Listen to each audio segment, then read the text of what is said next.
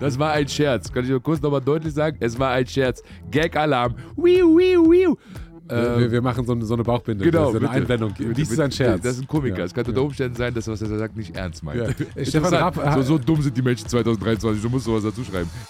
Meine Lieben, willkommen bei Ungeskriptet. Heute habe ich bei mir Faisal Kavusi. Faisal ist einer der erfolgreichsten deutschen Comedians und da ist schon tatsächlich die Frage, was ist denn ein deutscher Comedian? Was sind denn internationale ausländische Wurzeln? Was ist ein Ausländer, was ist ein Deutscher? Was macht den aus? Was macht die Gesellschaft aus? Was macht eigentlich Humor aus? Wo sind da die Grenzen? Darf man über Ausländer Witze machen? Darf man über deutsche Witze machen? Sehr, sehr komplex. Als Faisal das letzte Mal groß öffentlich aufgetreten ist, war das bei Kurt Krömer. Danach ist die Show eingestellt worden, weil Kurt rausgelaufen ist. Ich kann euch versprechen, mit ganz hoher Wahrscheinlichkeit bleibe ich hier drin sitzen und renne nicht raus. Viel Spaß. Gab es irgendeinen Sport, den du als Kind gern gemacht hast? Äh, nee. Echt gar nichts? Ja, was ist, also ich habe halt gerne Basketball gespielt, aber ähm, die anderen waren alle viel besser als ich. Okay. So, und man hätte jetzt trainieren können und so, aber das war damals in meiner damaligen Welt nicht so richtig die Option. Wie alt warst du da? Ähm, zwischen 5 und 15. Zwischen 5 und 15, okay. Ja, keine Ahnung. Nee, das, äh, ich und Ballsportarten irgendwie schwierige. Äh, wir haben einen, einen schwierigen Start ins Leben gehabt und bis heute kann ich irgendwie auch keinen, keinen Ball so richtig kontrollieren. Echt? Boah, das Ja, ist ja krass, weil das ist bei mir wirklich genau gegensätzlich. Ne? Also ich liebe Ballsportarten und ich liebe, ich habe gutes Handling für den Ball in der Hand, in den Füßen. Also ich, so, ich bin voll der, genau, voll der Fan eigentlich. Also weil, aber ich habe, also ich liebe es aber auch einfach zu spielen. Also das habe ich halt auch immer im Hintergrund gesehen. So es ist immer, it's a game. Es wird halt gespielt. Und dann kann man gut oder schlecht sein, aber am Ende des Tages soll man Spaß haben beim Spielen. Aber natürlich auch irgendwann entwickelst du automatisch den Ehrgeiz, weil du mehr Muster vom Spiel erkennst, dass du besser wirst, dann und besser werden kannst. Und dann irgendwann kommt vielleicht so dieser Wille, so zu siegen. Weißt Ja. du? So, das habe ich halt mal durch Fußball halt auch extrem bei mir eingepflanzt. So. Das hatte ich irgendwie nie, dass ich da Spaß dran hatte an einem Spiel. Was heißt Spaß? Also ich war halt immer der Schlechteste. So, wie viel Spaß kannst du in einem Spiel haben, wo du immer der Schlechteste bist? Also kurz, kurz mal, um dich dran zu erinnern. Also ich war auch genau dieser Junge. dieser, Wirklich? Dick, dieser dicke kleine Junge. Ich war ja nicht gut. Ja, aber du hast das, also ich glaube, wenn man, Ich habe halt sehr früh und ich habe halt selbstbewusst einfach Ja. gespielt, weißt du so.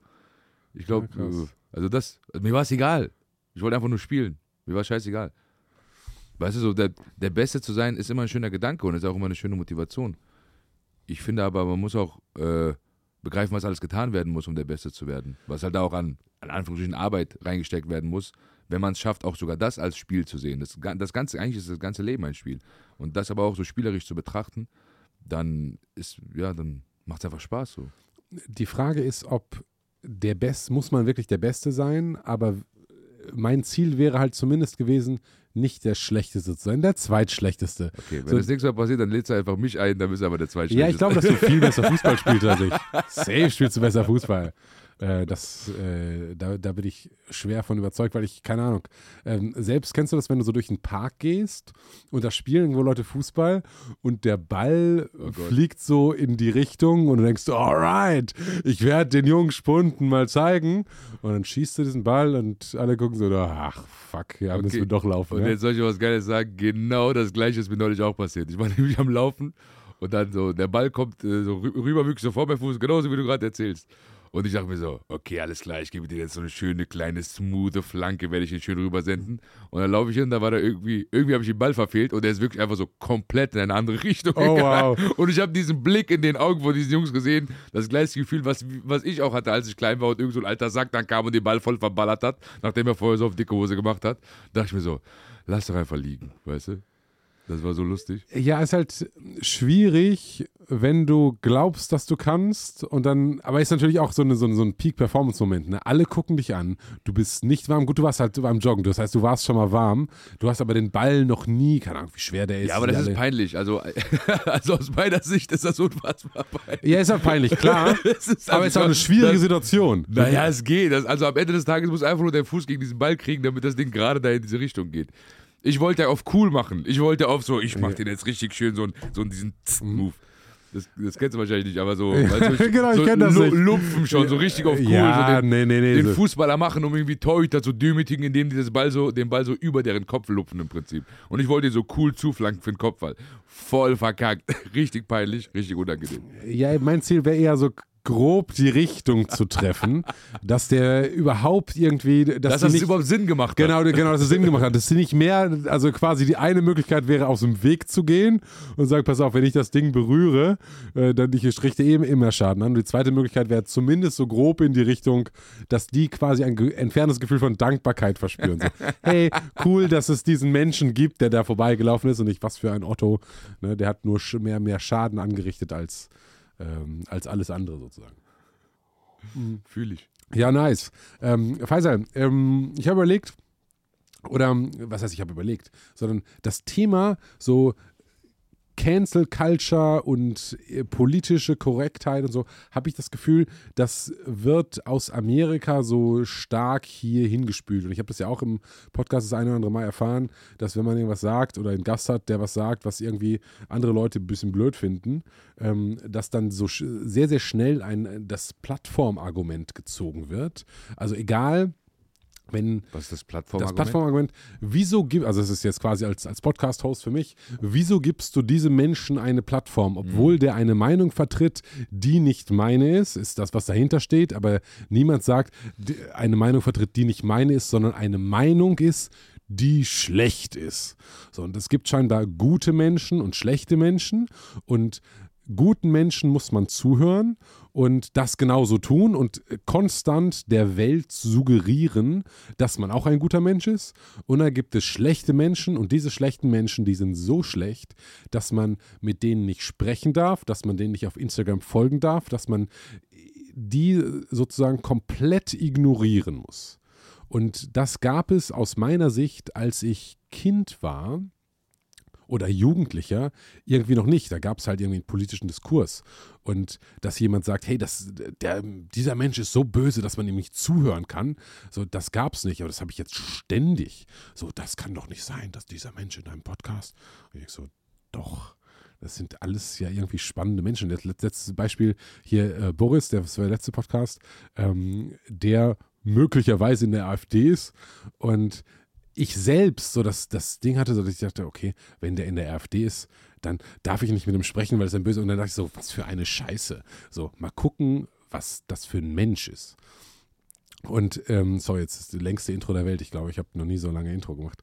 Aber du bist, ich habe gerade noch mal deinen Google Trends angeguckt, ähm, habe Faisal Kavusi in Google Trends, wo man also sieht, wie hoch ist das Suchvolumen für einen bestimmten Suchbegriff über die Zeit. Und der hatte den Peak letztes Jahr im November, Dezember, als dieses Kurt Krömer-Ding war. Das war dreimal so hoch, wie als diese K.O.-Tropfen-Nummer da, da war. Aber so als du dein normales Geschäft als Comedian gemacht hast, und du hast ja eine TV-Show und so bei, bei Sat 1, war das Volumen relativ gering. Dann hat irgendwie gefühlt das Volk gemerkt, da ist jemand, den wir irgendwie an den Pranger stellen können. Und alle so, oh, wer ist das? Wir müssen den irgendwie einheizen. So wirkt es jetzt für mich auf mich.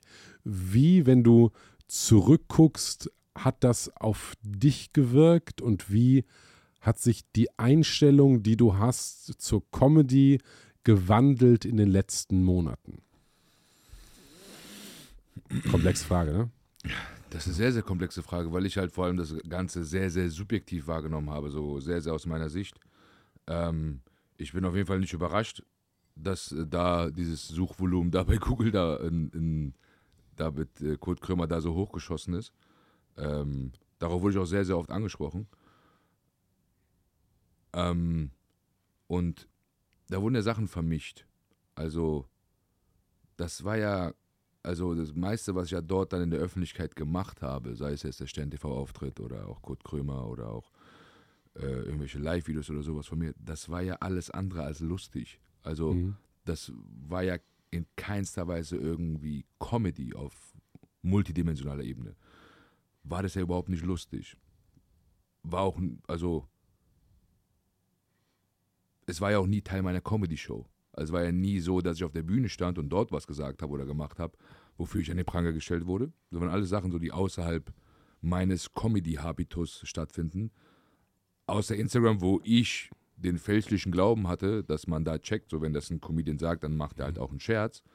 Und das ist sicherlich nicht als Morddrohung gemeint, wie das teilweise ausgelegt wurde. Ja, okay, das ist natürlich wirklich Quatsch. Ja, ne? ja, deshalb, aber das, das wurde teilweise, wurde mir auch das den Ist das, geworfen. glauben die das wirklich, wenn jemand sagt, hey, du hast jemanden mit dem Tode bedroht? Nee, ich glaube eher, dass ich sie in dem Moment sehr, also sie sehr provoziert gefühlt haben von dieser Aussage und dann infolgedessen mir einfach schaden wollten. Und darum ging es ja in erster Linie. Also alle, also was ist alle? Es gab viele, die mir einfach schaden wollten. Und denen das auch gelungen ist. Also ist jetzt auch nicht so, als wäre ich jetzt da durchspaziert und mal so, alles entspannt. Sondern das war ja unfassbar schwierig und es ist nach wie vor immer noch äh, nicht einfach, sage ich mal. Äh, aber da war halt eine öffentliche Diffamierungskampagne. Ich würd, weiß nicht, ich würde jetzt nicht sagen, das hat jemand jetzt initiiert.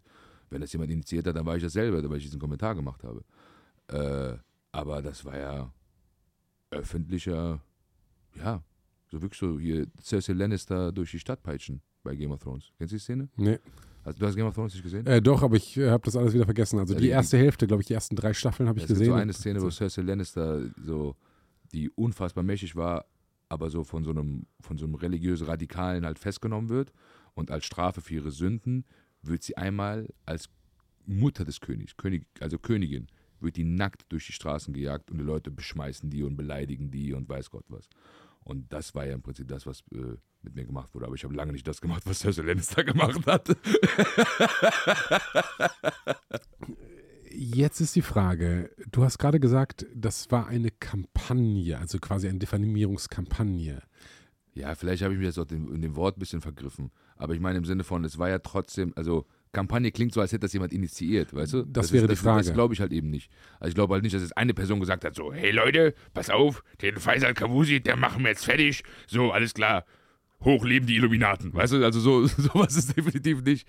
Aber ich denke, ich habe dort halt einfach sehr in ein Wespennest reingestochen und wurde halt dann von diesen Wespen von allen Seiten attackiert so. Ähm, aber auch wenn das jetzt alles nichts mit Comedy zu tun hatte, habe ich mir natürlich eingehend Gedanken darüber gemacht, was Comedy ist, was Stand-up-Comedy vor allem ist und halt auch dieser öffentliche Diskurs darüber, was darf Comedy, was darf Comedy nicht. Und äh, da finde ich, dass was Comedy muss, ist lustig sein. Was Comedy darf, ist stilistische Mittel wählen.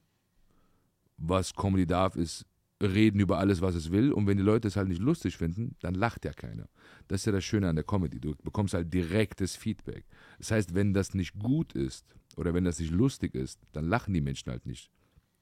Und also besseres Feedback kannst du nicht haben, weil dann kommt halt einfach keiner, dann guckt es keiner an so. Ähm, und entsprechend bin ich aber nicht der Meinung, und da spricht vor allem sehr der Künstler aus mir, dass man sich als Künstler einem gesellschaftlichen Diskurs so krass beugen sollte, weil was ja auch immer, wer auch immer diese Bewegung ist, weil eine Bewegung ist es ja, die so diesen gesellschaftlichen Diskurs sehr stark steuert, wie zum Beispiel halt das Thema Cancel Culture, was du angesprochen hast. Ähm, dann sind es ja auch die, die versuchen, die Bühne als ihre für ihre politische Agenda zu instrumentalisieren und sobald ein Künstler nicht das macht, was sie, wie die Obrigkeiten es gerne hätten, dann wird der gecancelt. Das entspricht, das äh, aber widerspricht in voller Art meinem Credo als Comedian, was sagt, man muss Grenzen haben. Auch als Comedian muss man sich selbst sagen, so, ey, darüber mache ich keine Witze, darüber möchte ich keine Witze machen. Aus welchen Gründen auch immer. Das kann jeder für sich selbst entscheiden, so. Aber trotzdem hat keiner das Recht, dem Künstler zu sagen, wie er seine Kunst auszuüben hat. Wir haben nicht umsonst die künstlerische Freiheit in der deutschen Verfassung nach solch einer schrecklichen Zeit mit eingetragen, weil es halt einfach ein fundamentaler, wichtiger Teil ist, um einer Gesellschaft auf künstlerische Art immer wieder mal den Spiegel vorzuzeigen. Also das ist ja, ja, das ist nicht umsonst da. Weißt du, es gibt Menschen in der Geschichte, die gestorben sind, damit wir die Freiheit haben können, die wir heute haben. Und da ist künstlerische Freiheit nur ein Part des Ganzen. Wir reden hier von der Unantastbarkeit der menschlichen Würde. Wir reden hier von äh, Religionsfreiheit. Wir reden hier von all den Sachen, die in der deutschen Verfassung manifestiert wurden. Und das sind wichtige, wertvolle Sachen, die wir nicht außer Acht lassen können. Und äh, ja, das sind alles Aspekte, die man bei sowas mit bedenken muss. Aber ich befürchte, dass manche Menschen da draußen so wütend sind, so viel Hass haben in sich, dass sie gar nicht mehr in der Lage sind, vernünftig zu denken, sondern halt einfach beeinträchtigt sind von diesen, ja, sag ich mal, emotionalen Alarmsystemen, was die ganze Zeit im Prinzip wiu, wiu, wiu, wiu, wiu, wiu in deren Kopf macht. So. Wenn du verstehst, was ich meine. Ich verstehe, was du meinst. Du hast vorhin gerade gesagt, ähm, das ist in irgendeiner Weise eine Pali Hast du das gesagt oder habe ich mir das eingebildet oder habe mir das versucht so zu merken? Ähm, eine politische Agenda gibt, dem das folgt, also diese Cancel Culture. Also du hast ge sinngemäß gesagt, wenn ich das richtig verstanden habe. So ist die künstlerische Freiheit ist wichtig. So hm. Comedy muss eigentlich alles dürfen, das hat historische Gründe und das ist wichtig für die Gesellschaft. So. Aber gleichzeitig gab es diesen, die diversen sozusagen Skandale, die auch in der Presse sehr, sehr groß gemacht worden sind. Und dann gibt es diese Menschen, ähm, damit hast du gerade geschlossen, die emotional immer so auf Alarm sind. So, aber irgendwie gibt es auch eine politische Komponente und eine, eine sozusagen orchestrierte, oder gibt es die, diese orchestrierte Komponente? Was bedeutet orchestriert? Also äh, sozusagen Konstruiert meinst du? Konstruiert, strukturiert, weil es war ja nicht so, dass äh, ein, eine Zeitung gesagt hat, ah, Faisal Kavusi hat was Doofes gesagt. Der andere hat gesagt, ja, aber wir müssen noch mal gucken, hier Künstlerfreiheit. Und äh, diesen Diskurs gab es in der Medienlandschaft, zumindest von dem, was ich gesehen habe, nicht, sondern haben von heute auf morgen entschieden, Faisal Kavusi ist ein böser, böser Mensch, seht her den bösen Menschen und ähm, alle haben sich dem angeschlossen und dieser, wir nennen ihn mal Wutbürger, ist komplett befriedigt worden, weil äh, da ist jemand, der böse ist und ich kann meine Wut an dem auslassen und Gott sei Dank, ich bin ein guter Mensch, ich bin nicht so schrecklich wie Faisal Kavusi, so ungefähr. Also so ist das, wie ich das wahrgenommen habe. So, und jetzt ist die Frage, ist das Zufall, dass das so war und dass es alle Journalisten irgendwie der gleichen Meinung waren? Oder gibt es in irgendeiner Weise, du hast gerade gesagt, Illuminaten gibt es nicht, ja, das, das verstehe ich, aber war, wie kann das sein, dass unterschiedliche, also du verkaufst Tickets für dein Programm, Leute kommen zu deiner Comedy-Show, du hast Fans, die dich geil finden und das wird aber irgendwie nicht reflektiert in der Presselandschaft, mit Ausnahme eines Artikels, den ich jetzt gerade gefunden habe, irgendwie vor vier Wochen, wo du tatsächlich mit dem Journalisten gesprochen hast oder Journalistin ähm, von einem regionalen, ich weiß nicht mehr, wo das war, äh, der hat gesagt, ich habe Faisal Kavusi getroffen, cooler Typ. Ähm, so, das denke ich darüber. Aber alle anderen schreiben halt über dich, ohne dich getroffen zu haben. Und aber die, du kannst diese Journalisten sinngemäß oder die Artikel austauschen, weil überall das Gleiche drin steht. Ja, das war ja schon ein ziemlich, wir hauen auf den jetzt drauf. Aber also ehrlicherweise, ich glaube nicht an Zufälle. Ähm, ich bin aber auch großer Fan davon, dass man eigenermächtigt ist und selbst entscheiden kann, wo es in Richtung geht, was man tut. Und ich möchte ja Verantwortung übernehmen. Also ich übernehme ja die Verantwortung voll und ganz für das, was passiert ist. Äh, aber dass da ja, dass das, sag ich mal, sehr einseitig war, aus medialer Sicht, kann ich, kann ich, denke denk ich, zustimmen. Aber wie ist das gekommen? Dass wir, also ich meine, meine These wäre, äh, wenn das vor zehn Jahren passiert wäre, wäre das nicht so passiert. Also, ich weiß auch nicht, vor allem wenn es ein Harald Schmidt oder ein Stefan Raab gewesen wäre, die es ja damals so, die mit die erfolgreichsten waren. So.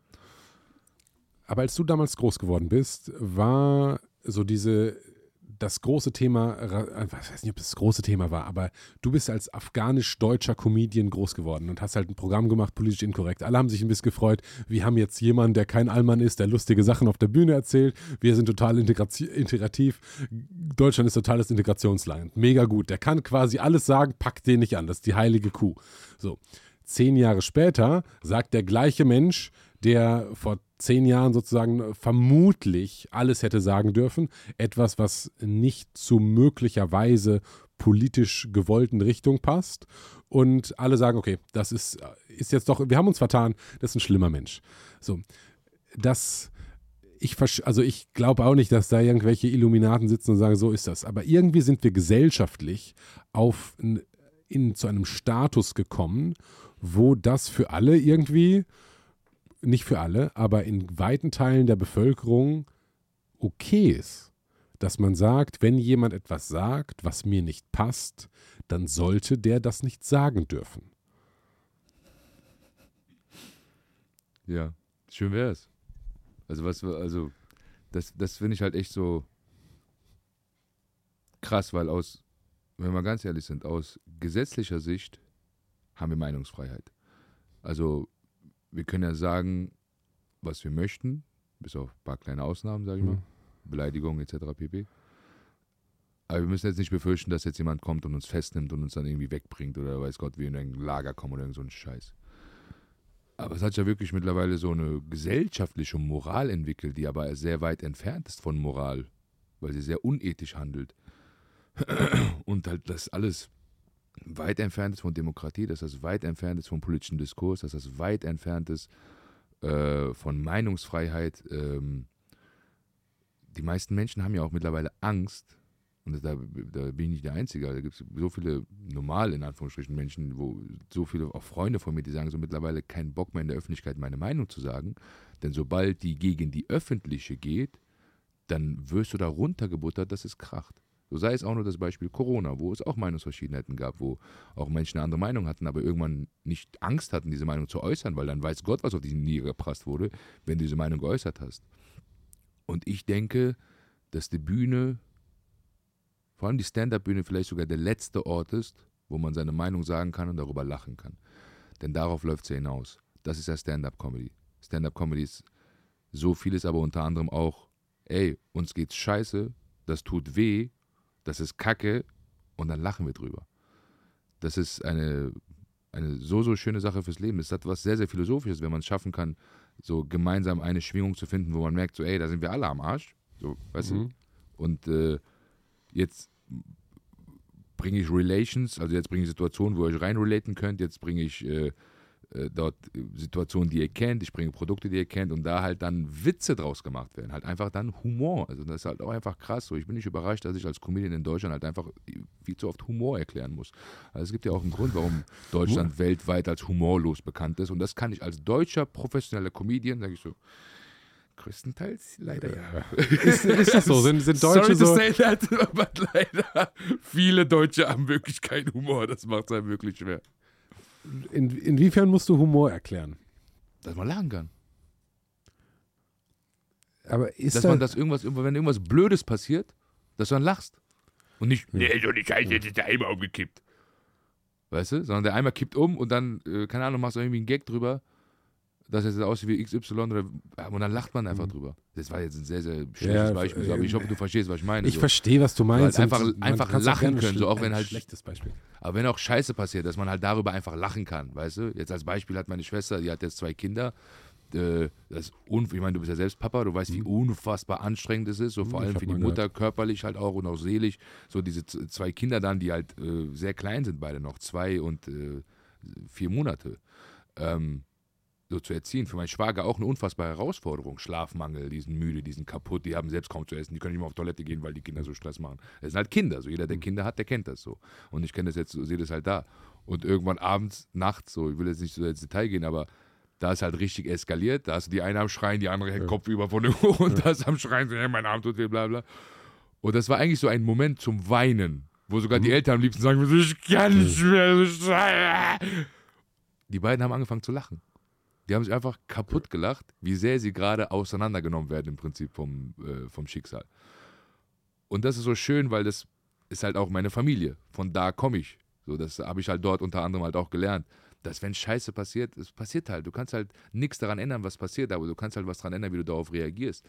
Und Humor war etwas, was immer weitergeholfen hat. Weil das Leben, diese Welt kann ein verdammt trauriger, schlimmer Ort sein, wenn man aber auch nur traurig und schlimm draufblickt.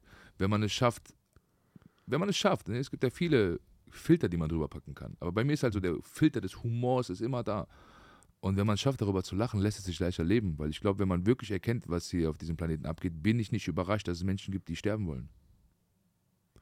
Und auch Comedians, und Robin Williams zum Beispiel. So, das war einer meiner Idole. Ich habe den geliebt. Also wirklich, als Kind habe ich mir nichts lieber angeschaut. Wenn ich auch so Mrs. Doubtfire gesehen habe, habe ich mir das zum 80. Mal nochmal angeschaut, weil ich ihn so lustig fand. Und als er sich umgebracht hat, war das für mich als Comedian so, ach du heilige Scheiße. Was heißt Comedian? Als Mensch auch einfach. Auch der Fan, Comedy-Fan, Mhm. Faisal. Hat so, fuck. Der war der glücklichste Mensch, den ich kannte.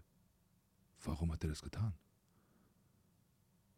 Und ich bin nicht überrascht, das hat auch Chris Rock hat das schön gesagt. Der das genauso gesagt hat, da kann ich ihn halbwegs ja, sinngemäß zitieren, der gesagt hat, ich bin nicht überrascht, wenn Comedians äh, Suizid begehen oder Depression haben, weil als Comedian ist es unser Job, Sachen zu durchblicken, Sachen zu verstehen, Sachen wiederzugeben.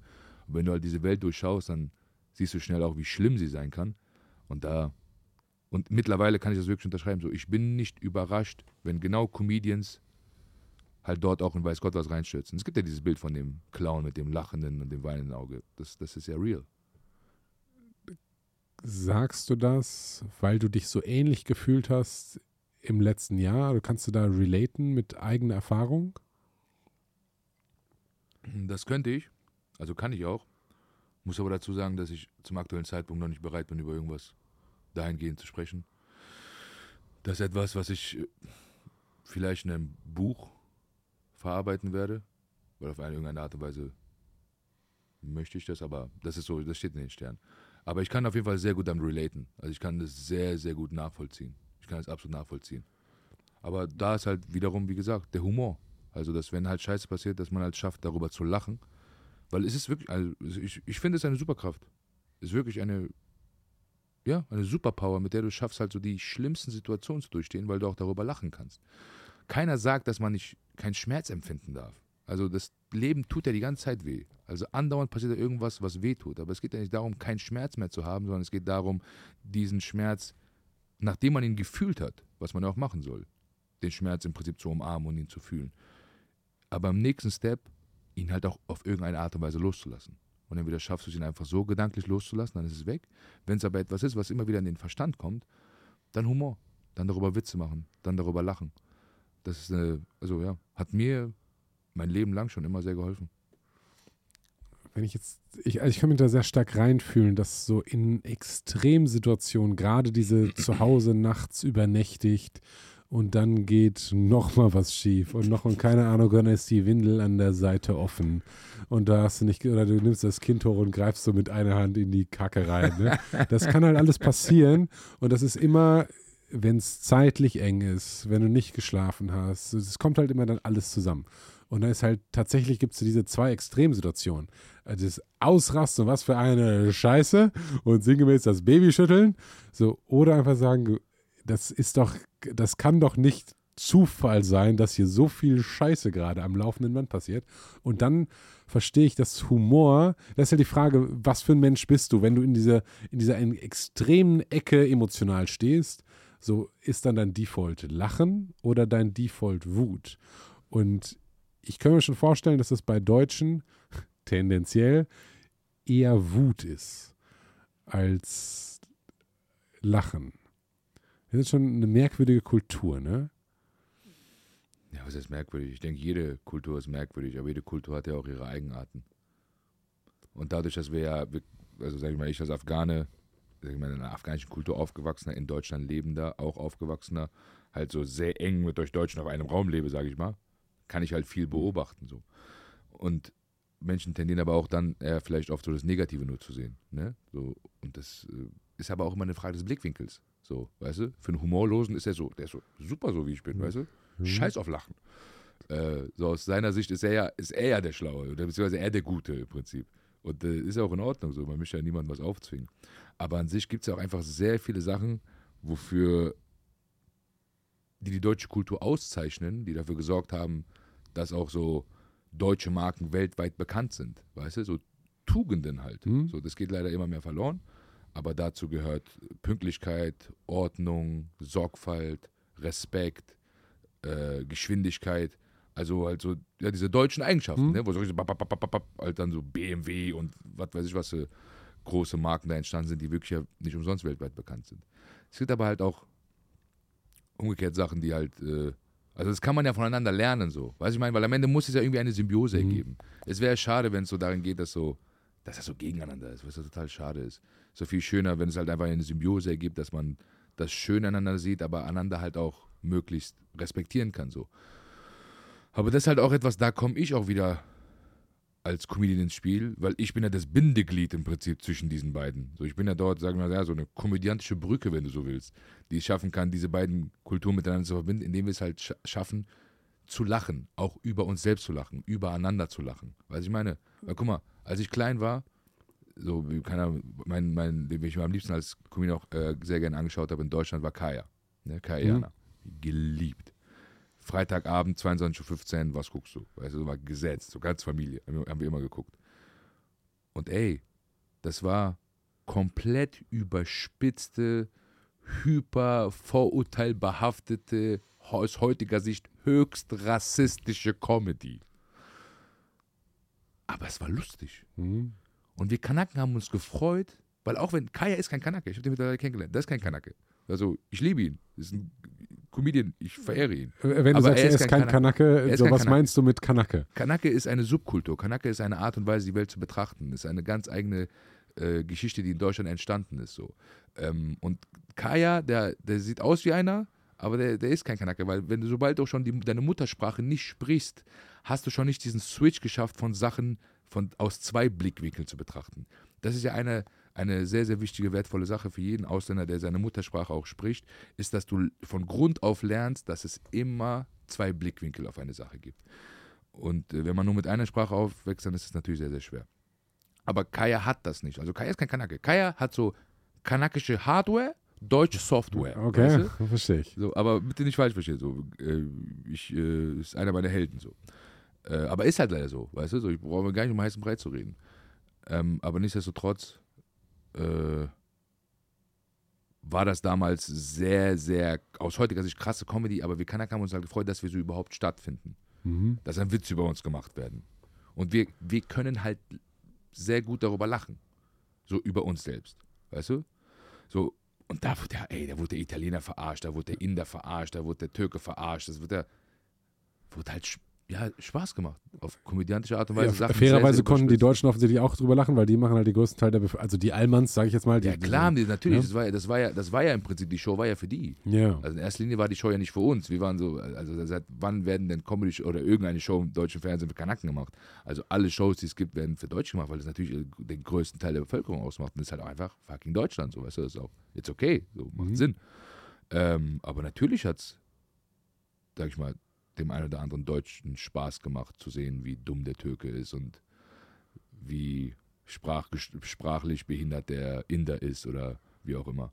Und das ist ja etwas, was ja bis heute wie ein roter Faden durchzieht. So dieses so, die sind dumm, die sind diese so. Böhmermann, perfektes Beispiel dafür. Als er äh, mit dieser Erdogan-Geschichte rausgekommen ist. Mhm. Und äh, also bei allem Respekt, so, man kann das unter den Deckmantel der Satire packen, aber so ja nichts als Beleidigung. Ja, ich glaube, da hat er relativ viel Shit für bekommen, ne? Ja, klar. Das, Und ja, also logisch. Weil ganz ehrlich, so, da, da hätte ich mir am liebsten gesagt, so Junge, hast du vergessen, wo du deinen Döner holst? Hast du vergessen, wer den Restaurant, wo du so gern essen gehst, wer dir das Essen liefert? Die Türken sind hier überall. aber war das anti... Ich frage mich, ob Jan Böhmer noch Döner essen gehen kann. Ich frage Aber Moment, das war, war das anti-türkisch oder war das anti- anti-Erdogan? Wie meinst du das? Das, äh, also es war ja diese das, äh, Schmähkritik hieß das, ne? Ähm, Ja, aber das war Ante Erdogan, aber das ist ja deren Präsident. ja, gut, aber wenn Das ist ja dann nochmal ein anderes Verhältnis zur Politik. Guck mal, das ist nicht so wie in Deutschland. So, da ist ein ganz anderes Feuer dahinter. Das ist der Präsident. Darauf ist man stolz. Das ist nicht so wie in Deutschland, dass man denkt, dass man sich so Olaf Scholz so über die lustig macht. So. das ist eine ganz andere Art. Ganz andere Art und Weise. Das ist ja dann die Causa. Guck mal, das sind so, Deutsche verstehen andere Kulturen nicht, Hm, urteilen aber darüber, als hätten sie voll den Durchblick. verstehe ich. Und erzählen denen dann das und machen das halt dann schlecht im Prinzip. Das ist ja, ja, das ist also Deutschland. So, ey, Türken sind so ein wichtiger Baustein von Deutschland. So allein die Türken. Die sind so, so wertvoll für Deutschland. Die sind so wichtig für Deutschland. Die sind, und ja, so das, das, das, ja, war pure Beleidigung. Ich habe das den genauen Wortlaut äh, nicht mehr im Kopf, aber der Wortlaut war tatsächlich war er sehr Erdogan. Und da sagst du, Er sagt den Namen Erdogan, aber er Ja. sagt ja diesen Klischee von Eselficker. hm, Also dass Erdogan sicherlich keine Eselfick sind, wäre klar. Was ist das denn? Ein Vorurteil, was Deutsche Türken gegenüber haben. Was Deutsche auch Afghanen gegenüber haben. Wir sind bei uns halt, wir sind keine Eseltypen, wir sind eher so die Kamelficker. Da gibt es verschiedene Geschmäcker anscheinend. Aber das ist ja pures und Vorurteil ist ja noch ein nettes Wort. Das ist ja eine respektlose Be- und vor allem, das ist Beleidigung. Und von mir aus, weißt du? So. Ja, also, hast du, wie gesagt, Jan Böhmermann ist kein Döner mehr. Glaubst du das wirklich? Oder, oder glaubst du, weil Dass er kein Döner ist? Ja, ich glaube nicht, dass also ich glaube nicht, dass sich irgendein Dönermann freut, wenn Jan Böhmermann reinkommt. Aber wenn er geht, ich will gerne dabei sein. Einfach nur gucken. das, weil, weil äh, da würde ich, für mich als Allmann, ne, ist natürlich, wenn jetzt jemand, also wir kennen das ja, dass, dass wir uns über unsere politische Führung extrem lustig machen. Sei es jetzt eine Angela Merkel oder ein Olaf Scholz. Äh, Da ist jetzt ja niemand, der sagt, Achtung, der Herr Scholz ist da und hat heute ein neues, neuen Gesetzentwurf vorgelegt oder irgendwie sowas, sondern sagen so, ja, hm, das ist halt eher lustig als alle. Da sind wir humorvoll, würde ich sagen, ne? mit unserer politischen Führung. Aber das Geht. Aber ich verstehe, was du meinst. ja, also da, da lassen wir zumindest Humor zu. Ne? Also wenn sich jemand über Olaf Scholz ähm, lustig macht oder Angela Merkel oder sonst wen, wird sich kaum jemand davor werfen und sagt, um Gottes Willen, das ist doch hier die Repräsentantin unseres Landes, äh, da müssen wir vorsichtig mit Kritik sein. So, aber Exakt, aber es nennt sie ja keine katholische Kinderfickerin. Jetzt sehr extrem gesagt, aber ja, ich hoffe, verstehe du ich. verstehst, was ich meine. Ich. Was ich meine? Weil wenn man jetzt auf diese Vorurteile geht, kommt sie von der CSU, hochchristlich, ah, okay. Mhm. Das wäre das ist, das wär halt das Vorurteil, was, was Leute dem Katholizismus zum Beispiel gegenüber haben. Wissen wir alle, was für Vorurteile herrschen. Und wenn man das so machen würde, könnte dann irgendwer sagen, das war Satire? Natürlich. Ja, vor allem wenn das, ich sag mal, der türkische Böhmermann in irgendein, ähm, der hat irgendeine Show, also irgendein, wenn es ein, ein türkisch, stämm- nicht stämmigen, sondern in der Türkei jemanden gäbe, so ein Showmaster halt wie ein Böhmermann und der würde halt das Schmähkritikgedicht über Angela Merkel oder Olaf Scholz machen und halt so eine Beleidigung da reinschreiben, da würden wir vermutlich als ganzes Volk, ja, ich verstehe das, wenn man sich da so reindenkt, Das ähm, wird ja keiner machen. weiß ich nicht, ob das also jemand macht, keine Ahnung, ob das nee, jemand das wäre eine, also ich könnte mir das nicht vorstellen. Also nicht, nicht, nicht auf diese Art. Dass da Witze bestimmt auch in der Türkei über Merkel gemacht werden, ist ja, ist ja in Ordnung so. Erdogan wurde ja auch vorher schon durch den Kakao gezogen. Ist ja nicht so, als hätte man sich vorher noch nie bei Extra 3 oder bei, bei der Heute-Show oder sonst bei den ganzen kabarettistischen Sendungen mal über ihn lustig gemacht. Weißt du, was ich meine, das war halt eine Mhm. ganz klare Grenzüberschreitung, aber es ist auch so, das weiß der Jan, hat er jetzt auch zu spüren bekommen. Und äh, das, da geht es, glaube ich, so ein bisschen um das Thema Respekt. So dieses, dieser fehlende Respekt, den die türkische Kultur und in diesem Fall stellvertretend für alle muslimischstämmigen Länder, weil das ist am Ende des Tages, es ist nicht der Südländer, es ist auch nicht der Kanake, es ist der Muslime, der, Haupt, der das Hauptproblem ist im Prinzip. Das ist das Missverständnis des Deutschen gegenüber dieser Religion, gegenüber dieser Kultur und auch so ein bisschen der Unwillen zu verstehen. Beziehungsweise ist halt auch so jetzt so, für manche Sachen ist halt jetzt auch einfach zu spät, weißt du, es gibt viele Menschen, es gibt so viele Menschen in Deutschland, die sind ausländischen Kulturen gegenüber sehr, sehr offen. Aber dieser Grundton, diese Elite-Deutsche, und ich kenne die ja, oft genug habe ich ja Leute von diesem Maß getroffen, nicht diese ganz oben an der Spitze, aber so leichte Punkte schon, wo du merkst, da ist Rassismus drin installiert. Das ist unfassbar, das ist unfassbar und so, und so schade. Warum sagst du, dass, muss, dass muslimische Länder sozusagen eine Gruppe sind, die, wenn du sagst, es gibt die Kanakenkultur, dann meinst du damit eine, wir würden sagen, südländisch politisch korrekt, aber du Ja, sagst nicht, nicht ganz, weil da sind ja dann auch Russen dabei, da sind ja dann auch äh, Polen dabei, da sind auch Italiener dabei, da sind halt auch Kanaken. Und deswegen, weißt du, das ist so. Das- Das ja, ist ich verstehe es nicht, deswegen ist das sehr schwierig. Das ist halt so sehr, sehr vielschichtig, weißt du? Und das deutsche Gehirn sucht so nach einer Gruppe. Das jetzt, Mhm. Ganz ehrlich, es gibt nur eine Gruppe und da sind wir alle, alle Menschen als eines im Prinzip. Das ist die einzige Gruppe, die es gibt. Da sind einzelne Subgruppen. so, ja, Subgruppen, oder was heißt Subgruppen, halt einfach Teile der Bevölkerung. Wir reden hier von Teilen der deutschen Bevölkerung, die ja hier sind. Also wir, wir leben ja auch hier. Wir wohnen ja auch hier. Das ist ja auch unser Zuhause. Also es gibt ja einen Grund, warum wir uns noch nicht verpisst haben. So, so jetzt ich als Afghane, wo- wohin? Weißt du, also vor, vor allem jetzt ich, zweite Generation. Ähm, meine Eltern hängen noch an Afghanistan, das ist deren Heimat, die sind aufgewachsen, deren Leben ist dort so. Die gucken sich heute nicht umsonst noch afghanische Nachrichten an, weil die halt wissen wollen, so was da abgeht. So. Aber ich denke, so ist so dieses grundlegende Missverständnis zwischen deutschen und mus muslimischen Ländern, vor allem in diesem Fall, wo man nicht verstanden wird. wo, nicht, wo einfach nicht gecheckt wird, wie das läuft, wo einzelne Fälle genommen werden, daraus ein, darauf ein Urteil gefällt wird und dieses Urteil dann auf diese ganze Masse gepackt wird. Dabei gibt es so viele tolle, liebe muslimische Menschen in Deutschland. Die leiden aber damit, weil da ja irgendwas auf die gepackt wird. Da wird dann der Terrorist oder was ist das so. Das wird ja bei mir. Und wie oft bin ich unterwegs und äh, man erkennt mich gar nicht, weil ich auf Cappy trage oder sowas, bla bla. Aber man bekommt dieses Gefühl so. Also das ist, das ist wirklich faszinierend. Aber das ist so, mittlerweile, ich denke auch viele kann, also nee, in diesem Fall halt die, ja, Ausländer jetzt mal im weitesten mhm. Sinne haben sich damit abgefunden. Was sehr, sehr schade ist. So. Aber da bei uns gibt es halt keine Community, die jetzt irgendwie rausgeht und Proteste macht und sagt, so, ihr habt uns nicht. So, wir reden da teilweise über Sachen, dass solche Nichtigkeiten sind.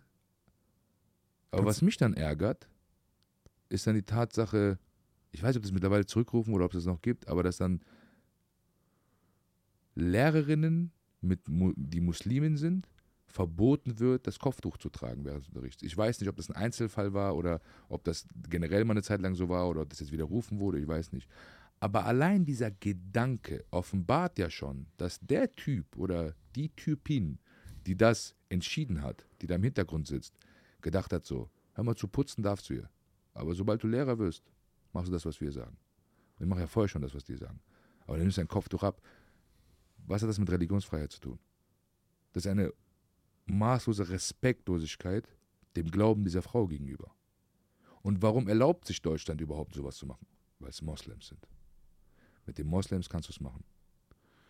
Warum? Das ist eine sehr, sehr harte Wahrheit, aber.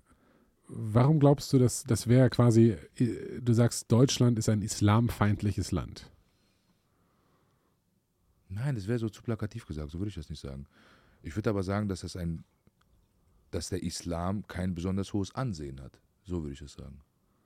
Weil durch die Ereignisse der vergangenen Jahre und Jahrzehnte, die mit dem Islam in Verbindung gebracht wurden und dadurch ein Stereotyp entstanden ist, mhm.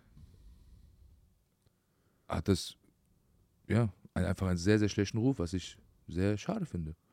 Weil das, ist, das ist halt etwas, was so ja, den Moslems halt auch wehtut. Das ist unschön. Das ist kein schönes Gefühl. Was glaubst du, haben die Deutschen slash die Almans gegen Moslems? Haben die was gegen Moslems oder gegen den Islam? Naja, gut, das dann. Ich weiß es nicht. Das wäre so, ist halt dann so eine sehr, sehr individuelle, subjektive Frage. Weißt du, jeder hat ja so seine eigenen Gründe, warum er etwas verurteilt. Da kommt es halt immer drauf an, von wem das ganze Urteil kommt, weißt du? Deswegen kann ich, kann da nicht sagen, ich will auch keine blöden Unterstellungen machen, weißt du? Ähm, aber dass da eine Abneigung herrscht, ist deutlich spürbar. Aber das ist halt logisch auch irgendwo und deswegen kann man auch niemanden einen Vorwurf machen, sind halt kulturelle Differenzen. So. Und da muss man ja erstmal eine Verbindung finden, mit der man, in der man kommuniziert. Aber halt auch die Geduld mitbringen, dass Sachen sich ja im Laufe der Zeit ja auch verändern. Also so mit jeder Generation ist ja der Kanake weniger Kanake. Verstehst du, was ich meine? Das, das ist also ja die Frage. Oder entwickelt sich eine Parallelkultur und es gibt so, die Parallelkultur sagst, die gibt es ja. Die gibt okay. es ja. Die gibt es ja. Diese Parallelwelt, diese Kanakenwelt gibt es ja in Deutschland. Ähm, aber ich denke, das Wichtigste ist da, dass man halt, halt einander respektiert, einander achtet einander auch liebt und da sich an einen Tisch setzt und gemeinsam Wege findet, dass das zu jeder Zufriedenheit erfüllt wird. Aber was ich nicht schön finde, sagst du, du musst dich integrieren. Integrier dich, du, integrier dich. Ich nichts fertig steht. Integrieren, habe ich gesagt. Weißt du? So, so funktioniert das nicht. Also Integration ist auch dann die Frage, was bedeutet überhaupt Integration?